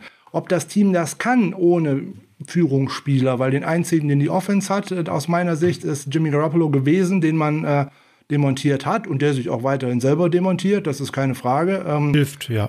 weil sich gestern in der Pressekonferenz dahinstellen und dann sagen, na, so ganz fit war ich dann vielleicht doch nicht und so, so immer zwischen den Zeilen, ne, bloß nicht direkt richtig aussprechen. Ja, das ist, ist auch nicht die richtige Variante aus meiner Sicht. Ähm, aber okay, dann, was willst du dazu großartig sagen? Ich bin nicht der Coach, ich bin auch nicht der General Manager. Für den einen oder anderen Spieler das Glück, äh, dass ich das nicht bin, insbesondere der General Manager. Fantat ähm, vor allem, ja. Nee, das fängt mit ganz anderen an. Das fängt mit so Kentavio Street und Jalen Hurt und solchen Leuten an. Ähm, und Josh Norman wäre niemals bei uns gelandet und äh, Derek Patrick wäre auch niemals bei uns gelandet. So oh, nebenbei. den wollte ich extra dir heute ersparen. Jetzt hast du den Namen ja genannt. Den, den, möcht, den möchte ich gar nicht vor den Pranger stellen, weil der sitzt irgendwie zwei Stunden im Regen und kommt dann auf einmal für ein Play rein, dass du dabei schlecht aussiehst. Auf den hätte ich auch geworfen, wenn ich ganz ehrlich bin. Da wäre ja, mein ja, Playcall auch hingegangen. Ohne ja, Wenn und Aber Faber. Ähm, da möchte ich den gar nicht für roasten, weil in dem einen Spiel, was er vorher gemacht hat, da war er ganz gut, wenn ich ganz ehrlich bin. Und dann sitzt er auf einmal nächste Woche wieder draußen und sieht kein Play. Also da fehlt mir halt auch, weiß ich nicht, warum ich den Kirkpatrick äh, eher draußen lasse und Norman starte in der Woche drauf, obwohl Kirkpatrick vorher bis auf eine Pass Interference Goose gespielt hatte, war mir nicht klar. Also ich glaube nicht, dass wir unbedingt noch ein Playoff-Team sind im Moment. Allerdings die Zahlen von allen, die jetzt auf die sechste oder gerade auf die siebte Wildcard-Position schielen, da sind viele Teams in der Range mit 2-4, 3-4, die sind alle nicht weit weg. Um Gottes Willen, das ist natürlich möglich, aber ich muss halt meine Spiele gewinnen und die werden jetzt nicht unbedingt einfacher. Klar, da kommen halt noch äh, Texans und weiß der Geier irgendwas. Aber auch die Spiele muss ich ja erstmal gewinnen. Ne? Frag mal bei den New Orleans Patriots nach. Die haben bestimmt vorher nicht gedacht, dass sie gegen die Texans verlieren. Nee, das sicherlich nicht. Wobei äh, ne, der Restspielplan ja eher zu den leichteren in der NFL tatsächlich gehört, auch wenn wir noch das ein oder andere Division-Duell haben. Ich finde diese Statistiken immer ein bisschen äh, schwierig nachzuvollziehen, weil wenn ich die Partien mir da so angucke, die auf uns noch warten, dann sehe ich aber noch so die ein oder andere sehr herausfordernde Woche auf uns zukommen. Das ist aber auch der, die grundsätzlich falscheste Herangehensweise, die man zu diesem Zeitpunkt der Saison eigentlich machen kann. Das gehörte für mich auch schon vor zwei Spielen da so. Guckt doch bitte nur auf das nächste Spiel. Fokussiert euch auf den nächsten Gegner und guckt nicht, was in Woche 7, 8, 9 und 15 irgendwann da kommt, das ist nämlich schon der Fehler, dass ich selber gucke, das hat doch wieder mit der Selbsteinschätzung zu tun. Hey, ich sehe mich hier noch als Playoff-Contender. Ich muss schon gucken, dass ich mich in Position bringe für Woche 15. Nein, ich muss an Woche 7 meine Leistung aufs Feld bringen. Und das hat wieder nicht geklappt, weil ich mit den Gedanken schon wieder bei den Bears, bei den Rams, bei den Cardinals, bei TikTok, bei irgendwo gelandet bin. Nur nicht da, wo sie hingehört haben. Ja, bei den Fra der Frank hat viel auf TikTok Zeit verbracht, offensichtlich. Ich habe nicht mal einen Account bei TikTok. Ja, aber du weißt genau, dass Brandon Ayuk TikTok-Star ist. Ich dachte immer, das ja. ist Juju Smith-Schuster. Okay, so lernt man dazu. ich muss ja nur amerikanische Medien lesen. Spielt er noch? Juju spielt ja jetzt nicht mehr, ist ja out for season. Hat, hat ganz viel Zeit für TikTok. Ganz viel Zeit für TikTok, ganz genau. Ne? Ja. Ja. Andi, mal so aus deiner Perspektive von außen, was geht denn da bei den 49ers noch, wenn du diese Frage beantworten sollst? Eher Playoff, so Richtung Wildcard marschierend oder doch jetzt mal Trey Lance, Lenoir und wie sie alle heißen, deutlich mehr Spielzeit geben, um nächste Saison mit Leuten, die in der Prime sind und den Jungen, die dann vielleicht schon Schritt gemacht haben, richtig angreifen zu können. Also vor der Saison hätte ich auch gewettet, dass die 49ers um den Division-Sieg mitspielen. Ähm, habe sie stärker eingeschätzt, als sie jetzt gestern sich gezeigt haben. Aber das ist jetzt auch ein kleiner Ausschnitt, den ich jetzt nur beurteilen kann. Er ist schon exemplarisch für die eure, restlichen Spiele. Definitiv. Ja, da war viel Division, drin, was sich wiederholt, ja. Ich finde eure Division einfach brutal. Also, das ist, wenn ich mir das im Vergleich zu anderen angucke, zweimal gegen Rams, zweimal gegen Cardinals und zweimal gegen Seahawks ist einfach brutal. Also, das finde ich schwieriger gegenüber anderen Teams, die zwei und vier stehen. Ähm, und von, wenn, wenn die Leistung oder wenn, wenn das Spielverhalten so bleibt und das Playcalling so bleibt wie, wie gestern in dem Spiel, befürchte ich, dass ihr eigentlich nicht um die Playoffs mitspielen werdet, dass ihr auch so in einem mittleren Bereich wahrscheinlich landet, ähnlich wie die Colts. Ähm, ist so mein Eindruck. Aber das ist jetzt, wie gesagt, ich habe da weniger Einblick als ihr oder die 49ers-Fans in Deutschland. Ähm, ich will da auch nicht zu pessimistisch jetzt klingen und euch da ein, ein erzählen, obwohl ich eure Organisation nicht so gut kenne. Ähm, es ist halt nur das, was ich vermute. Und ähm, Frank hat schon recht. Also ich kann nicht sagen, selbst gegen, gegen Jaguars, das ist ein leichtes Team, da gewinnen wir auf jeden Fall. Den Fehler haben die Colts letztes Jahr auch gemacht. Aber Jaguars, das sind schon mal zwei Siege. Hm, das erste Spiel ging direkt in die Hose. Da hat man nämlich direkt bei den Jaguars mal verloren, obwohl das das schlechteste Team der ganzen äh, NFL war. Ähm, ja, deswegen zweischneidiges Schwert. Und ich, wenn man die Saison abschenken würde vom Management, vom Trainerteam, und sagt, okay, wir reißen playoff-mäßig eh nichts und Trey Lance ist unsere Zukunft. Ich bin eigentlich ein Freund davon, Spieler zu entwickeln. Ich sehe das ja jetzt bei uns. Wir hatten früher ein ganz schlechtes Management äh, mit, mit Grigson, ganz schlechter General Manager. Und seit Ballard da ist und wir junge Spieler holen und versuchen, die selber zu entwickeln, damit die besser werden, ähm, war ich früher eigentlich auch kein, ich, früher war ich auch so der Typ, der gesagt hat, oh ja, man kann ja mal den einen oder anderen Starspieler in, in, in der Free Agency holen und äh, die haben Namen und die haben immer gute Zahlen abgeliefert. Aber ich finde das eigentlich ganz schön, da ich ja College Football auch mag, dass man dann sieht, diese jungen Burschen, die kommen in die NFL, die werden von ihrer Franchise gefördert und entwickelt. Fände ich es nicht schlecht, wenn man so, so einem Trey Lance mal eine Chance gibt. Und ich war ja bei euch in der Draft Preview Folge und ihr hattet mich ja damals gefragt, wenn die 49ers einen hohen Draftpick hätten, was sie damals noch nicht hatten, der Folge, und auf einmal tradeten sie hoch, äh, welchen Quarterback äh, welcher Quarterback würde denn passen oder welchen würde ich holen, wenn ich an der Stelle wäre. Und ich hatte damals sogar, glaube ich, gesagt, bei euch Trey Lance würde ich holen. Hattest du Richtig, gesagt, ja, ja genau. Ich, vermutet, ich hatte vermutet, dass Lawrence und Wilson schon weg waren an der Stelle und dass Mac Jones war mir zu immobil, immobil also nicht mobil genug. Ähm, das wäre nicht so mein, mein Typ Quarterback gewesen. Der funktioniert natürlich wunderbar bei den Patriots. Ähm, aber ich hätte auch Trey Lance an der Stelle geholt. Ich weiß, wusste, Frank mochte ihn damals nicht so sehr in der Preview, die wir gezogen gemacht hatten, in der Draft Preview. Aber das war so ein Gefühl, das ich hatte. Und es ist ja dann irgendwie auch so gekommen, aber ich würde ihn versuchen. Ich muss natürlich meinen Spielplan, mein Scheme auf ihn anpassen. Ich muss umstellen. Das ich ist das Ding, ja. Wie, ähnlich, wie, ähnlich wie es die Ravens gemacht haben. Früher haben alle über die Ravens gelacht. Wie könnt ihr Lamar Jackson holen? Der kann nicht werfen, der kann nur laufen. Den haben sie am Ende der ersten Runde geholt und alle haben gesagt, ach, das wird eh nix. Der, der, der ist zwar Heisman Trophy-Sieger, aber der fasst in der NFL eh, eh keinen Fuß. Und dann hat man bei den Ravens den Spielplan umgestellt, die Spielzüge auf ihn zugeschnitten und es funktioniert. Sie spielen anders als andere Teams, aber es funktioniert. Und genauso oder so ähnlich muss man das mit Trey Lance machen. Er ist ein anderer Typ als, als ein Trevor Lawrence oder als ein, äh, auch als ein Mac Jones. Es ist, es ist, er ist halt kein klassischer Pocket-Passer. Aber eben auch äh, ein schönes Beispiel, was du gerade äh, sagst, Lamar Jackson, da kann man dann dieses Jahr aber auch eine Entwicklung als Pacer tatsächlich feststellen. Aber wenn da auch. Ja, da hat er selber an sich gearbeitet, ne? Ja, auch. ist sicherlich noch viel Luft nach oben, gar keine Frage. Aber die Ravens sind da nicht fertig, ne? sondern er läuft, wen nee. er läuft weniger und er wirft jetzt in Bereiche, die er vorher partout gemieden hat. Da ist immer noch ordentlich Streuung drin. Aber man sieht zumindestens, dass er in seiner Weiterentwicklung arbeitet. Das wäre dann im Prinzip auch das, was wir angehen müssten, wenn wir auf Trailhands setzen. Wirklich mit einem radikalen ja. Umbruch eben des Schemes und dann auch mit so einem ja. Übergangsjahr. Ne? Oder zwei. Oder Jetzt zwei. Äh, wiederhole ich mich nochmal. Genau diesen Spagat habe ich in der Folge 82, wo es darum ging, dass wir Trey Lance gedraftet haben, vorhergesagt. Das kann nicht gehen. Ich kann diesen Rookie nicht entwickeln, wenn er nicht spielt in der ersten Saison. Und das hat nicht mal nur zwangsweise mit dem eigentlichen Sonntagsspiel zu tun. Klar lernt er da auch ganz viel. Aber um allen mal zu erklären, wie so eine Vorbereitung um so eine NFL-Trainingswoche aussieht. Dieser zweite, dieser Rookie, dieser Backup, der bekommt maximal 15 Prozent der Starting ähm, Snaps im Training. Maximal. Und dann ist das immer noch der Gameplan, der auf den Starter ausgerichtet ist. Also in dem Falle auf Garoppolo man hat überhaupt nicht die Zeit, zwei unterschiedliche Gameplans zu implementieren. Dafür ist die Trainingszeit in der NFL heutzutage äh, viel zu sehr äh, minimiert und viel zu sehr eingeschränkt, als das früher der Fall gewesen ist. Da steht ja quasi schon immer einer mit der Stoppuhr auf dem Feld und sagt, ihr müsst jetzt gleich wieder runter, weil ihr dürft nicht länger als zwei Stunden und solche, solche Scherze.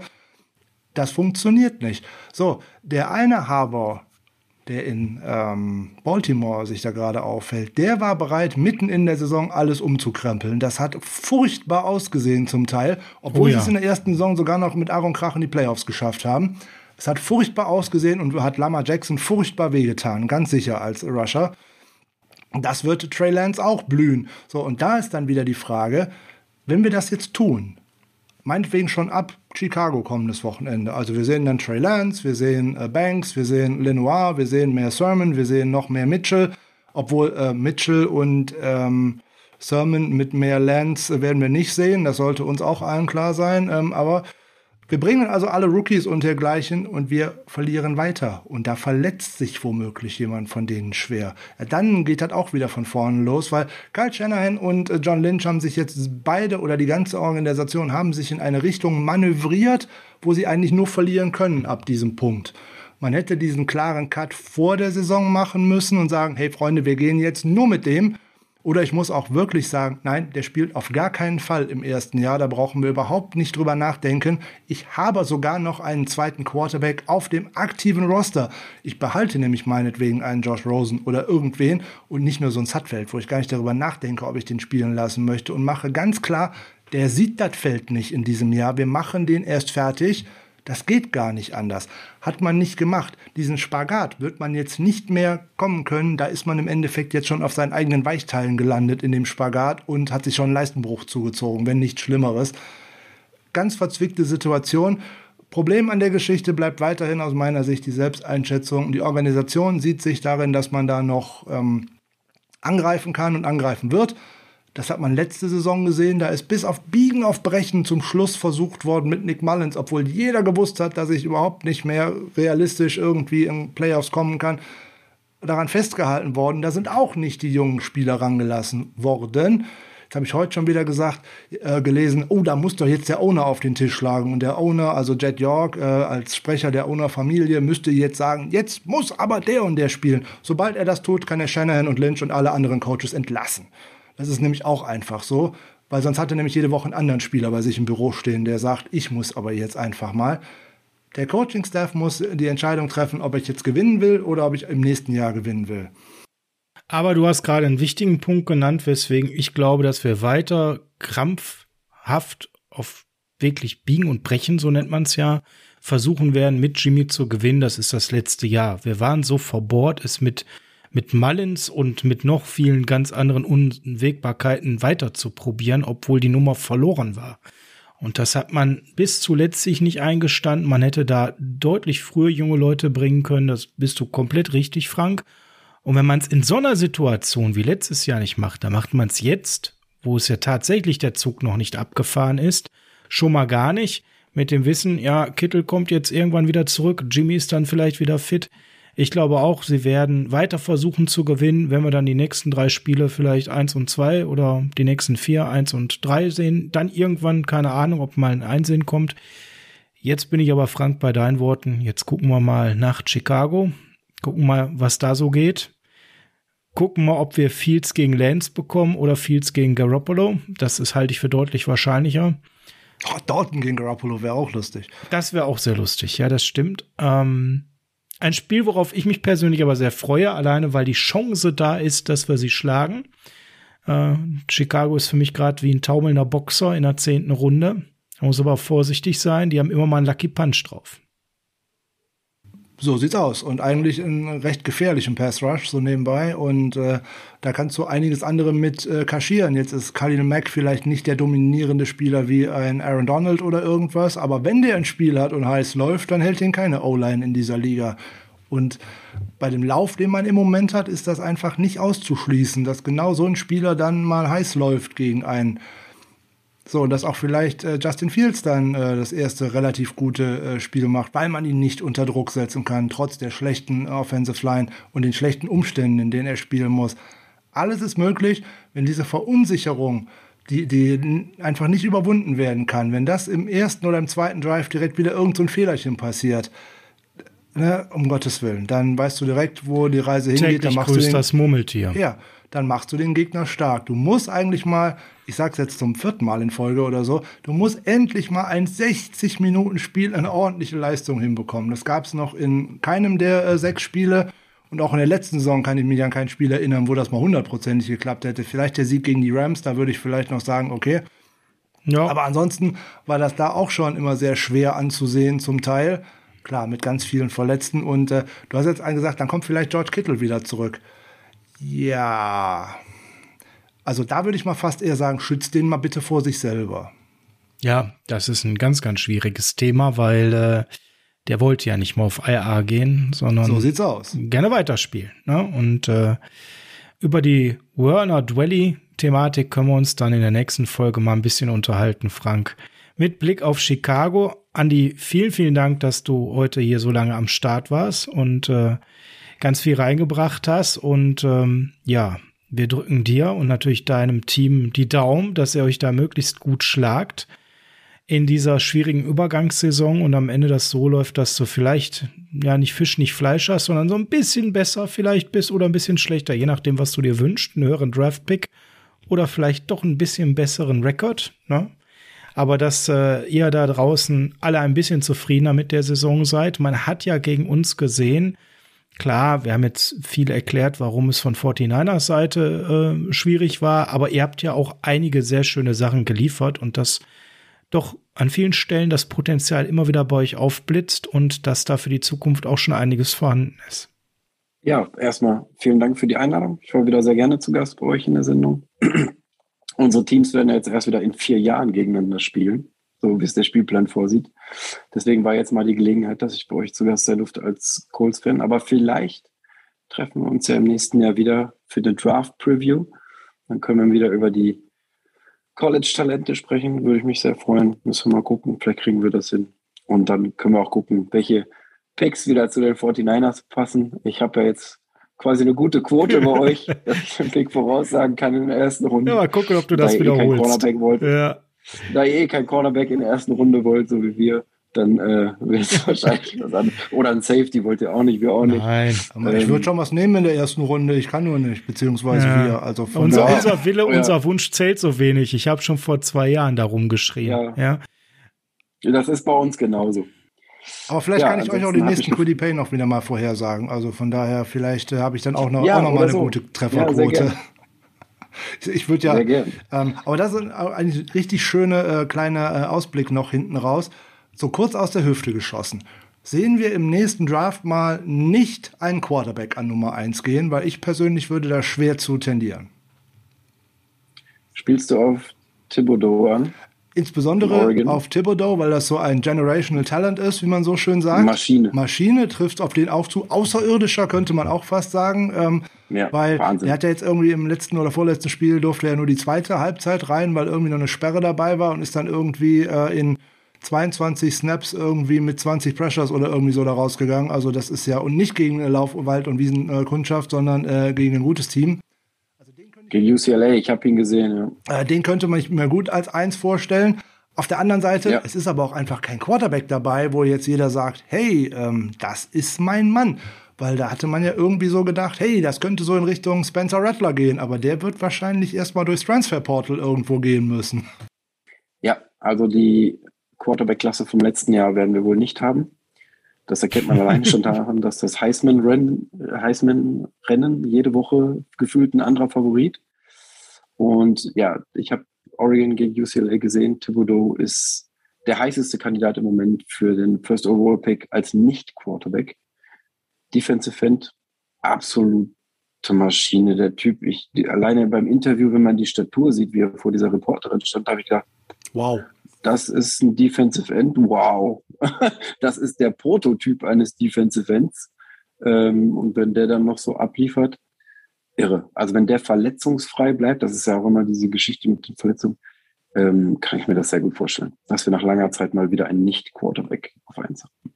Ja, das ist doch eine schöne Sache. Also die Aussicht äh, auf die ein oder andere Draft-Folge zusammen, da würde ich mich auch äh, sehr drauf freuen für nächstes Jahr, was dann hoffentlich auch ein bisschen geregelter abläuft als in den letzten Wochen hier bei uns. Und äh, auch von mir vielen, vielen Dank und äh, wir bleiben natürlich weiter in Kontakt wegen der äh, German Football Poll, ist ja ganz klar. Und ähm, könnt ihr alle mal schön folgen auf Twitter und Instagram und dergleichen oder auch auf Facebook, wie auch immer. Ne? Findet ihr, äh, packe ich mit in die Show Notes für die, die das noch nicht mitbekommen haben sollten.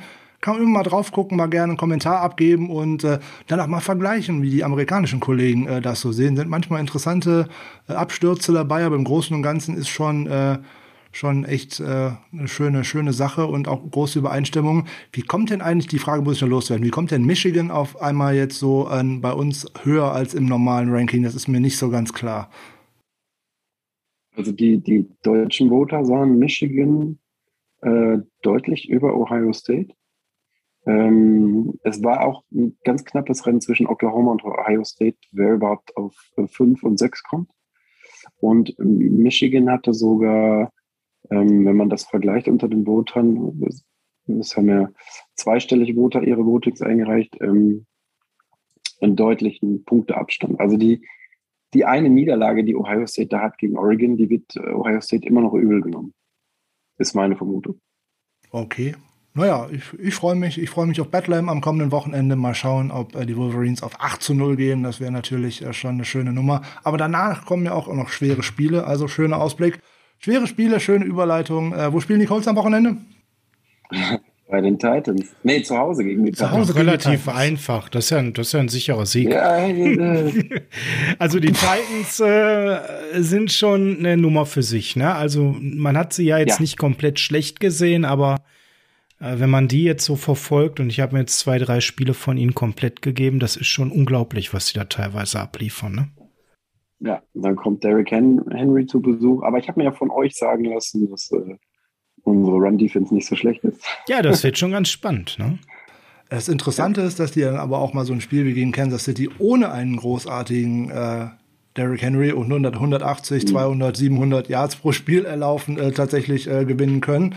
Wenn die jetzt äh, Brown und Jones äh, tatsächlich mal fit haben sollten und dummerweise da sogar noch Michael Pruitt als Touchdown äh, Passempfänger äh, da rumläuft, äh, was ich immer noch nicht verstehe, warum die 14 das Ding gecuttet haben, aber okay. Ja, ähm, interessant. Aber die haben ja auch schon zwei Spiele verloren. Warum sollte es nicht das dritte sein? Möglich ist alles. Möglich ist alles. Das ist übrigens auch ein schöner Ausklang aus dieser Folge. Möglich ist alles. In dem Sinne, wir bleiben bei sonnigen Tönen und äh, Heart of Chrome und wir gehen aus dieser herrlichen Folge äh, dann hinaus mit dem guten Gefühl, dass äh, beide Teams gar nicht so weit auseinander waren. Einen Gewinner gibt es ja. meistens. Aus unserer Sicht natürlich dummerweise der falsche, ganz klar. Aus Andreas Sicht hat er das richtige Team gewonnen. Äh, ja, es ist leider wieder so, Turnover Battle gewinnt das Spiel und ähm, es waren aber noch viele andere Sachen, die dazugekommen sind. Ich glaube, wir haben, Sascha, viele äh, richtige Dinge angesprochen.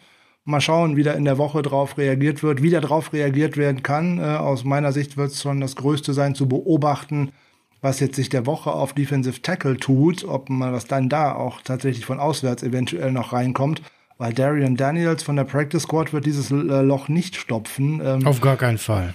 So, Kevin Givens ist noch nicht das Practice äh, Window äh, geöffnet gewesen, äh, High Ankle Sprain. Und wenn ich den zurück reinbringe, sehe ich den auch äh, über Wochen nicht. Und äh, da mache ich mir echt Sorgen. Und nicht nur um die Rotation, sondern um überhaupt, was da so in der spielen könnte. Ganz gefährlich. Ähm, mal gespannt, was da die Woche passiert. Da werden wir dann wahrscheinlich ja in der Preview-Folge am Freitag schon das ein oder andere zu sagen können.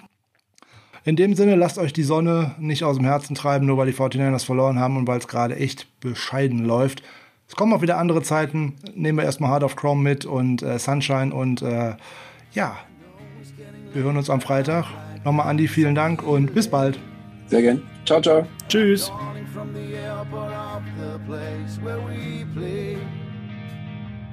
hope your love's still true and that you need me. That's all I ever want. Oh, baby, I can't wait to see your smiling face. Your